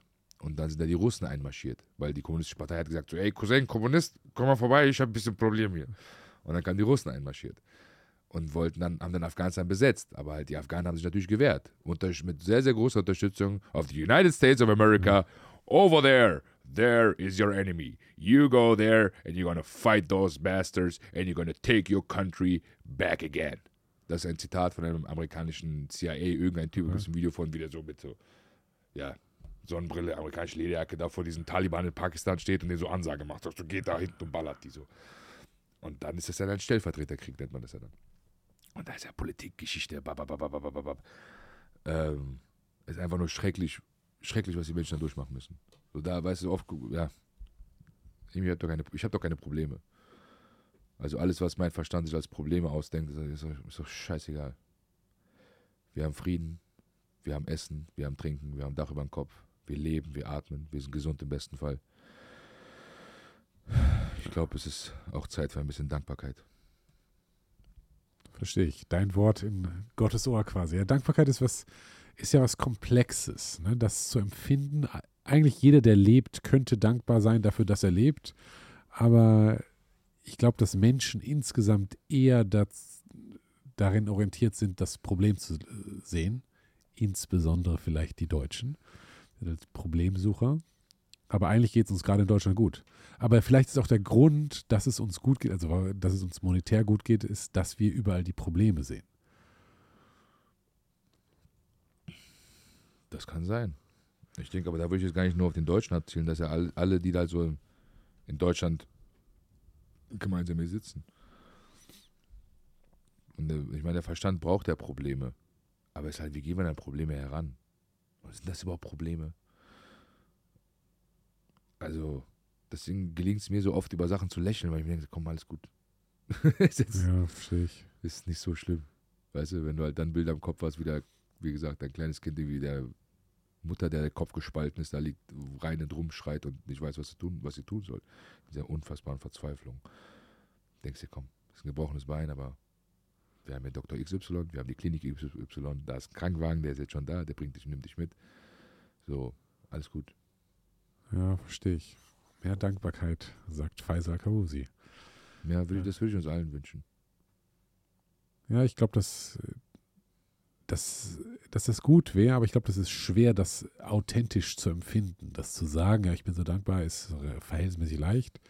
Aber ein authentisches Gefühl der Dankbarkeit, wenn man aufsteht und über die Straße geht und sagt, ich bin dankbar. Ist eine sehr positive Emotion, aber schwer. Ist eine wunderschöne Emotion. Die Erfahrung, die ich gemacht habe, ist, dass es hilft, wenn man sich dafür einfach Zeit nimmt. Wenn man halt gezielt sich Zeit nimmt und sagt, ich setze mich jetzt dahin und werde alles aufzählen, wofür ich dankbar bin. Für mich selbst. Vielleicht auch aufschreiben. Oder vielleicht auch einfach nur denken. Weil was du denkst, ist ja schon etwas, was dein Körper energetisch lädt. Und Dankbarkeit ist was äh, sehr, sehr Wertvolles. Das ist eine, ja. Äh, schreibst du das auf? Machst du so Tagebuch oder so? Also du hast ja Tagebuch, Tagebuch geschrieben. Also ich, ich ja, also ich, ich, schreibe auf jeden Fall viel. Ich mache viele Notizen. Ich mache äh, ja. Ich arbeite mit ganz, ganz vielen verschiedenen Sachen. Aber das hat mir zum Beispiel sehr geholfen mir wirklich einfach gezielt dafür Zeit zu nehmen. Aber zu sagen, so, ey, heute setze ich mich in zehn Minuten und dann werde ich dankbar sein. Und irgendwas findet man immer. Ja, so sei es am Ende einfach nur der strahlende Himmel. Das ist scheißegal. Ja. Weil dieses Gefühl der Dankbarkeit bringt dich schwingungstechnisch sehr hoch. Mein Bruder hat mal so ein Dankbarkeitstagebuch geführt, habe ich ihn lange für belächelt, aber dem ging es viel besser danach. So, ich habe heute in meinem Dankbarkeitstagebuch eingetragen und dachte ich so, ja, das äh, Outcome ist halt leider halt, was ist leider, sondern ist halt sehr positiv, aber ich fand es halt sehr lustig, dass mein, mein Bruder halt so, ja, so unter Brüdern, ne, das, also ein Dankbarkeitstagebuch führt, aber ich glaube, ne, dass das scheinbar einen positiven Effekt hat. Also, ja, also ich kann das bezeugen, definitiv ist was Schönes. Dankbar, Dankbarkeit zu empfinden ist was sehr, sehr Schönes. Genauso wie viele andere Emotionen. So, da geht es ja darum, dann so ein bisschen so zu lernen, seine Gedanken zu disziplinieren und auch seine Gefühle in, bewusst in eine Richtung zu lenken. So wirklich bewusst. Also, es ist unfassbar schwierig, definitiv. Das, das kann ich bezeugen. Es ist aber möglich und ich denke, es ist auch einfach wert. Es ist, es ist wert, weil ich denke, du wirst ein anderer Mensch, wenn du prinzipiell dankbar bist. Du bist ein anderer Mensch, wenn du prinzipiell Liebe in deinem Herzen trägst. Du bist ein anderer Mensch, wenn du vergeben kannst, wenn du Vergebung in dir trägst. Meine Mutter hat immer gesagt, Fehler machen ist menschlich, vergeben ist göttlich. Fehler machen ist menschlich, vergeben ist göttlich. Fand ich ein sehr, sehr schönes Zitat. Ja. Hast du sonst äh, so Morgenroutinen, Meditation oder so, was du machst, um dich in deinen dein Space zu begeben? Ich habe eine feste Morgen, also eine Routine, aber ehrlicherweise klappt das noch nicht so, wie ich es mir vorgestellt habe, weil es halt durch so Störfrequenzen wie Tour oder so halt immer wieder ein bisschen ins Wanken kommt. Aber ich sag mal so, ein sehr guter Morgen sieht bei mir folgendermaßen aus. Ich stehe auf, ich äh, mache Pipi Kaka, dann trinke ich einen halben Liter Wasser. Danke für diese Information. Ja, gerne. Was soll ich sagen? Das ist wichtig. weil wenn ich erzähle, was ich zu mir nehme, muss ich auch erzählen, was ich von mir weglasse. Äh, dann trinke ich ein Glas Wasser, dann gehe ich ins, äh, ziehe ich meine Sportklamotten an, dann gehe ich laufen, dann komme ich zurück, dann mache ich ein Eisbad, dann schaffe ich es im besten Fall in eine Meditation reinzugehen. Ähm, was auch nicht immer leicht ist, weil oft die Gedanken halt so, so rumpeitschen. Ich bin kenn mittlerweile das. froh, was ich halt kann, ist einfach mal ruhig sitzen. Das war für mich schon am Anfang sehr schwierig, weil mein, ich bin so ein Beinwackler, Restless Leg-Typ. Das Ist war für mich so das erste, ja, äh, was, was ich so beseitigen musste, dass mein Bein wackelt, dass ich physisch unruhig bin. Mhm. Und jetzt halt die nächste Aufgabe, die psychische bzw. mentale Ruhe halt reinzubekommen. Und ja, das ist ein guter Morgen. Dann eiweißhaltiges Frühstück und dann Rock'n'Roll. Und ich meine, zu dem Zeitpunkt haben wir dann so vielleicht 9 Uhr oder so. Ich mache es ja mal gern recht früh. Und dann Rock'n'Roll heißt, äh, du äh, spielst deine Tour weiter, politisch ja, korrekt. Tour, Tour weiterspielen, arbeiten, Mails schreiben, Sachen vorantreiben, Notizen machen, kreativ sein. Äh, ja, halt einfach arbeiten. Ja, lustigerweise Mails schreiben würde man jetzt vermutlich, wenn man so denkt, was macht Faisal Kavusi den ganzen Tag? Der sitzt da und schreibt Mails, würde man Nee, jetzt um nicht Gottes denken. Willen, das wäre etwas, da nehme ich mir ein bisschen Zeit für. Also die Leute, die mich kennen, die wissen, ich bin kein Mailschreiber. Äh, aber das ist auch unter anderem ein Teil des Ganzen. Gibt es schon News ähm, zum, zur Zukunft deiner Comedy? Ja, ich mache weiter. Ja. das, Okay. das ist die News, was ich definitiv sagen kann. Es gibt Pläne, es gibt äh, Sachen, die getan werden, aber ich kann jetzt nicht irgendwas ankündigen und sagen, so dann und dann kommt das und das. Weißt du, dafür bin ich auch aktuell noch, noch zu sehr vertieft in diesen Prozess an mir selbst zu arbeiten. Also ich bin in keinster Weise der Meinung, dass ich mit irgendwas fertig bin. Äh, so körperlich, physisch macht es Fortschritte, aber ich denke, mental äh, gibt es noch einfach sehr, sehr viel zu tun. Also ich denke so, das wird halt nur durch Disziplin wieder ausgeglichen. Aber es braucht noch Zeit. Es braucht definitiv noch Zeit. Ich brauche definitiv noch Zeit. Bis ich vielleicht irgendwann mal dann so irgendwie vielleicht wieder einen großen Schritt mache. Weißt du? Aber jetzt geht es für mich sehr um mich, sehr auf mich selbst zu achten, mich um mich selbst zu kümmern. Und äh, was die Comedy angeht, so, das ist meine große Liebe. Ich, ich liebe es. Es gibt für mich nichts Schöneres, als vor Menschen zu stehen und Menschen zum Lachen zu bringen. Und ob das jetzt vor 14.000 in Lanxess Arena ist oder vor 70 Leuten irgendwo in Erkelenz, äh, in der Bar, die heißt Jedermanns, I don't give a fuck. So, ich, ich liebe es einfach. Es gibt nichts, das, ist- ja, das ist einfach wunderschön. Äh, Gibt es, wenn du so kleine Sachen spiel, äh, spielst oder in kleinen Locations, äh, kündigst du das vorher an? Gibt es eine Chance für die, äh, für Fans, da so reinzusneaken und den Faisal mal so nah zu sehen? Ja, klar. Das ist aber auch immer recht schnell. Also das ist jetzt nicht so, dass ich das groß veröffentliche, weil das ist dann so ein örtlicher Veranstalter und ich bin ja immer eher dafür so, ey, ich sneak mal kurz rein, Ja. ich mache mein Mhm. Ding und dann bin ich wieder weg.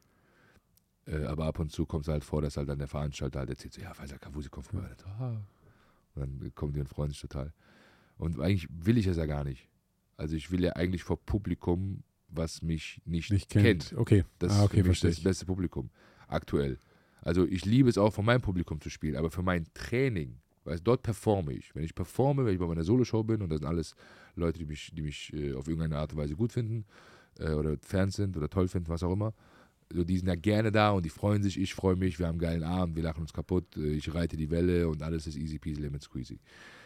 Aber das habe ich schon früher immer zu jungen Comedians gesagt. Ich so, bei guten Auftritten, wo du rauskommst und die Welle reitest und alles ist toll und alle finden dich geil und die lachen dich kaputt und du bekommst Standing Ovation, war geil, aber du hast nichts gelernt. Wo es was zu lernen gibt, sind die Bühnen, wo du strugglen musst, wo du vielleicht nur 13 Zuschauer hast, wo du abgefuckte Leute hast, die gar keinen Bock haben auf dich, wo du so alte Menschen hast, wo der gleich eine, du hast ein bisschen Angst, dass er gleich stirbt. So, wenn es wirklich schwieriges Publikum ist, was dir nicht, nicht gegen dich ist, aber auch nicht wohlgesonnen, also halt eine neutrale Haltung dir gegenüber hat und du dann wirklich dich beweisen musst. Das ist etwas, wonach es mir trachtet. Was in Deutschland natürlich sehr schwierig ist, weil es ist echt so krass, egal wo ich hingehe, irgendeiner kennt mich immer. Das ist total wahnsinnig. Aber ich werde irgendwann mal einfach mal so aus Jux und Dollerei mal auf Englisch Stand-up machen. Einfach so, einfach so. Aber es ist halt auch, das ist ja nicht nur mein Job, es ist auch mein Hobby. Also ich liebe das ja auch. Das, das ist geil. Hast du schon mal auf Englisch was probiert? Ja, Äh, wo? in Finnland. In Finnland? Ja. Wie hat das geklappt? Sehr gut. Ich äh, sprich, Meine English good. So, very good. Very English good. very good, nice. very, very good. Krass, aber gut, ich meine, die Finnen sind ja auch keine Native Speaker. Ja, aber die sprechen schon sehr Die gut. sprechen, ja, also im Vergleich zu Deutschen. ja gut, Deutsche da kannst du vergessen. Boah, Ne? Deutsche, Deutsche werden einfach nur lauter. Weißt du? Ja, verstehe. Lauter und langsamer. Yes. Can. Ich, ja, äh, lange, lange, long story. Ähm, nice. Hast du jetzt in den letzten Wochen mal einen Auftritt gehabt, wo du dachtest, also irgendwie so auf einer kleinen Bühne, wo du dachtest, was für eine Scheiße, wie konnte ich so doof sein, diesen Fehler zu machen, obwohl ich doch eigentlich es besser wissen müsste? Meinst du jetzt Performance-technisch? Performance, ja. Ja, klar. Aber das denke ich auch bei, mein, bei meinen eigenen Shows. Ich bin da sehr, sehr streng mit mir selbst. Da gibt es dann manchmal kleine Moves, wo ich dann weiß, also wo dann irgendwas schief läuft, wo ich aber genau weiß, wo das herkam. Ich bin schon lang genug dabei, um zu wissen, genau, wo es in Anführungsstrichen verkackt wurde. Aber es ist als, also das, das was ich die Erfahrung, die ich gemacht habe als Comedian, es ist sehr, sehr schwierig, mit Nicht-Comedians über sowas zu sprechen, weil die verstehen das nicht. Denn wenn du auf der Bühne, wenn, guck mal, wenn du im Publikum sitzt, du hast einen neben dir, der die Show sehr ähnlich sieht wie du, einen rechts von Mhm. dir, einen vor dir, einen hinter dir und noch ganz viele andere, die es alle sehr, sehr ähnlich sehen wie du, die ähnliche Erfahrungen machen wie du. Wenn du auf der Bühne bist und da alleine bist, ist da sonst niemand in deiner Nähe, die das so Versteh wahrnimmt, wie du das wahrnimmst. Deswegen macht solche Gespräche halt nur unter Comedians oder unter Künstlern oder Bühnenperformern irgendwie Sinn, die halt überhaupt checken, wovon ich da rede. Dass wenn ich sage, ich kam auf die Bühne und war nicht energetisch und war sehr low energy, was sie dann verwirrt hat, was dann dazu geführt, blablabla. das ist eine Geschichte, die dann, dann im Prinzip dann so zusammenspinnt.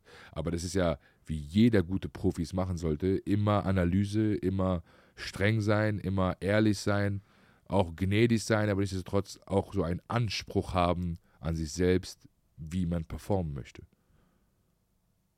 Ja, verstehe ich. Ja, es ist halt, ist ein Beruf, ne? Ist ein Beruf und das sind halt, es, es wirkt ja immer so, wenn man so ein, ähm, äh, so ein Comedian auf der Bühne äh, äh, stehen sieht, der erzählt was. Jeder kann was erzählen, aber die, die Kunst ist ja, dass es so einfach aussieht, dass man denken würde, man könnte das, aber in Wirklichkeit ist halt nur die aller, aller, aller, aller, aller, aller wenigsten Leute können das. Ne? Und das bedarf halt scheinbar viel Arbeit und verstehe, dass natürlich, wenn man unter Experten spricht, spricht man anders, als wenn man jetzt hier mit so einem Laien wie mir spricht.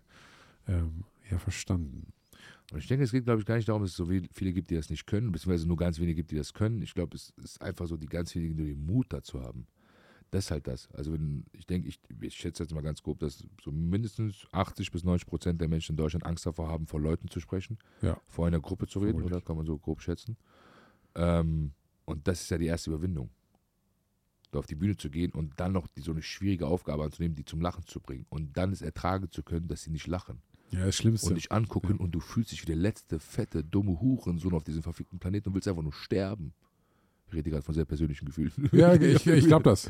Ich, Ey, du willst sterben. Du, wo, in, in, Im, in, im Comedy-Jargon sagt man auch so, der ist gestorben auf der Bühne. Mhm. Weil es wirklich, es ist Tode, die du da stirbst. Ken- Kennst du es, wenn du mal einen Gag machst und keiner lacht? Nein, alle meine Wie Gags, die ich scheiße mache, du dich ja. dann fühlst. Stell dir mal vor, das geht einfach Ja. so 15 Minuten lang so. Das ist übel. Aber das, das macht einen halt dann auch sehr hart, ne? Weil ich denke, es ist auch so sehr viel das Thema Überwindung. Aber wie du schon so schön gesagt hast, so, das ist ja auch die Kunst hinter jeder Profession, dass man es so einfach aussehen lässt. Aber halt, was wirklich wahre Profis wissen, dass da ist, viele Stunden sind da reingesteckt worden. Weißt du? Wie jetzt Leute auch irgendwie die Ninja Warriors sehen und denken so, oh, das sieht ja ganz einfach aus, das kann ich auch. Und dann sind dort irgendwie im Trampolinpark und dann hüpfen die ja dreimal und dann knicken die um und denken so, oh fuck, ist doch nicht so einfach. Das sind so Momente, wo man sieht, das sind halt richtige Profis. Ne? Wenn die es halt einfach aussehen lassen können. Äh, aber jeder weiß, dass halt unfassbar viel Arbeit dahinter steckt. Ich glaube, ich sehe das alles irgendwie anders als die meisten Menschen. Also wenn ich irgendwie einen UFC-Kampf gucke, denke ich, ich bin derjenige, der in den Käfig geht. Wenn ich irgendwie auf, auf so einer offenen Bühnenveranstaltung bin, so Open Mic oder so, denke ich, ich könnte der nicht sein. Wie fühlt er sich wohl? Also ich bin irgendwie hundertmal nervöser für die, die auf der Bühne gehen, weil ich denke, boah, diese Schritte auf die Bühne, die Treppe hoch, dann geht der Spot an und dann was zu sagen, was von einem ja selbst kommt. Du spielst ja nicht ein Programm von jemand anders. Und, okay, ich muss jetzt hier vorlesen, das und da ist nicht lustig, ist ja nicht meins, sondern muss ich, ist halt nicht lustig. Sondern ich habe mir was überlegt. Das kommt von ganz mir. Ich glaube, das ist lustig. Und ihr sagt mir, ob es lustig ist. Ey, krass. Also viel mehr, glaube ich, kann man sich öffentlich ja kaum öffnen, als halt so ein Comedy-Ding zu machen. Weil wenn du zum Beispiel, wenn du halt eine traurige Geschichte erzählst, Trauer ist halt so ein universelles Gefühl. So kannst du nicht sagen, oh, das Kind ist gestorben, ach, das fand ich nicht so traurig. Aber Humor ist halt, was du lustig ist, findest, kann ganz anders sein, als was ich lustig finde, oder halt das Publikum und das ist die Stimmung. Also ich finde, das ist, die Comedy ist eine sehr, sehr, wenn nicht die höchste Disziplin der Selbstöffnung im öffentlichen Raum, würde ich sagen. Ja, ich verstehe, was du meinst. Bei Stand-up vor allem. Ich meine, Comedy ist ja auch ein sehr, sehr breit gefächerter Begriff. Genau, also ich meine, wenn ich Comedy sage, sage ich Stand-up, wenn du jetzt Sketches spiel, spielst für irgendwie äh, TV, die aufgezeichnet sind, ist halt was anderes, weil es aufgezeichnet, aber halt in der direkten. Ist eine andere Kunst, aber was du, glaube ich, ja. meinst, so dieser direkte Kontakt, ja. dieses sofort nur die Bühne, Mikrofon und das Publikum. Und da lässt man emotional, lässt man die Hosen runter. Also da, da stimme ich dir sehr stark zu, dass das wirklich eine eine Kunst ist, einmal das zu performen, aber halt auch die emotionale Stärke mitzubringen, das in der Öffentlichkeit zu tun. Dich vor Leuten hinzustellen und darüber zu reden, wie fett du bist. Oder dich vor Leute zu stellen und darüber abzufacken, was für eine Orangenhaut du hast. Oder dich darüber abzufacken, wie eifersüchtig du bist. So, das sind ja immer so die eigenen Schwächen. Oder dass du gerne popelst. Oder dass man gerne popelt. Mhm. Äh, aber da hat Knacki Deuser mal was Geiles zu mir gesagt. Er so, ey, die, Sto die Story ist ja auch eine Hero's Journey eines Comedians. So, der kommt halt rein, so das ist der Dulli, hm? das ist der Trottel, der irgendeine Scheiße baut. Aber wichtig ist am Ende, dass er immer als Held rausgeht. Das habe ich nie vergessen. Ähm, und äh, damit hat er 100% recht. Dass man, dass man so im Prinzip einer Widrigkeit begegnet, jemand, der dich irgendwie fertig machen will, jemand, der dich schaden will, bla bla. Und du am Ende es irgendwie schaffst, ihn zu überlisten oder irgendwie durch einen coolen Move dann zu sagen, so, ja, hier. Ja, sind alle dabei, das stimmt. Ne? Jemand kommt auf die Bühne und du siehst, das ist der Dulli und der wird zum Helden vor deinen Augen, nicht nur vor deinen Augen, sondern als Publikum machst du den ja zum Helden, wenn, wenn du das ja lustig findest. Und es ist halt, ich finde es so ganz schrecklich, wenn Comedian, äh, Comedian und Stand-up, wie sagt man, ein Comedian, kein Comedian, wenn er auf der Bühne steht und nicht so geil performt. Äh, und dann denkt man so, nein, ich will doch, dass, dass der rockt, ne? Und dann wäre halt alles, alles besser. Und ich verstehe, dass das möglicherweise halt auch eine Hero's Journey sein kann und das Publikum genau diese, diese Transformation von dem unbekannten Typen auf, der ist der lustigste Mensch der Welt, irgendwie begleitet. Nice, Faisal. Sehr cool. Hast du noch was Abschließendes äh, auf der Seele oder hast du noch ein Thema, was du loswerden möchtest? Nö, ich fand's, äh, ich fand's sehr schön. Vielen Dank für die Einladung. Hat mich sehr gefreut, mit dir, mit dir sprechen zu dürfen. Gerne. Wie lange haben wir gemacht? Äh, zwei Stunden äh, vier. Jetzt verstehe ich, warum ich jetzt auch in die Bedrohung komme.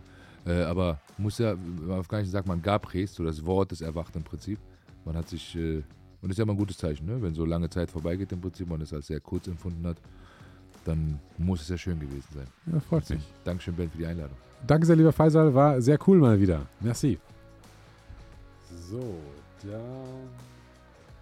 Danke, dass du dabei warst. Wenn du Lust hast, noch mehr spannende Menschen hier an meinem Tisch zu sehen, dann lass gerne ein Abo da, gib dem Video gerne ein Like oder lass mir eine Bewertung auf Spotify oder Apple Podcast da. Das hilft wirklich, mehr Menschen zu erreichen. Ist mir ein großes Anliegen. Jedes Mal, wenn ich eine Mail bekomme, wo da drin steht, hey Ben, ich höre nur noch deinen Podcast und ich nehme so viel daraus mit.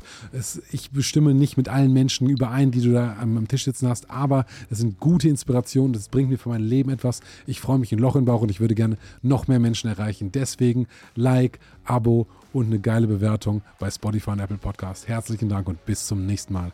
Euer Ben.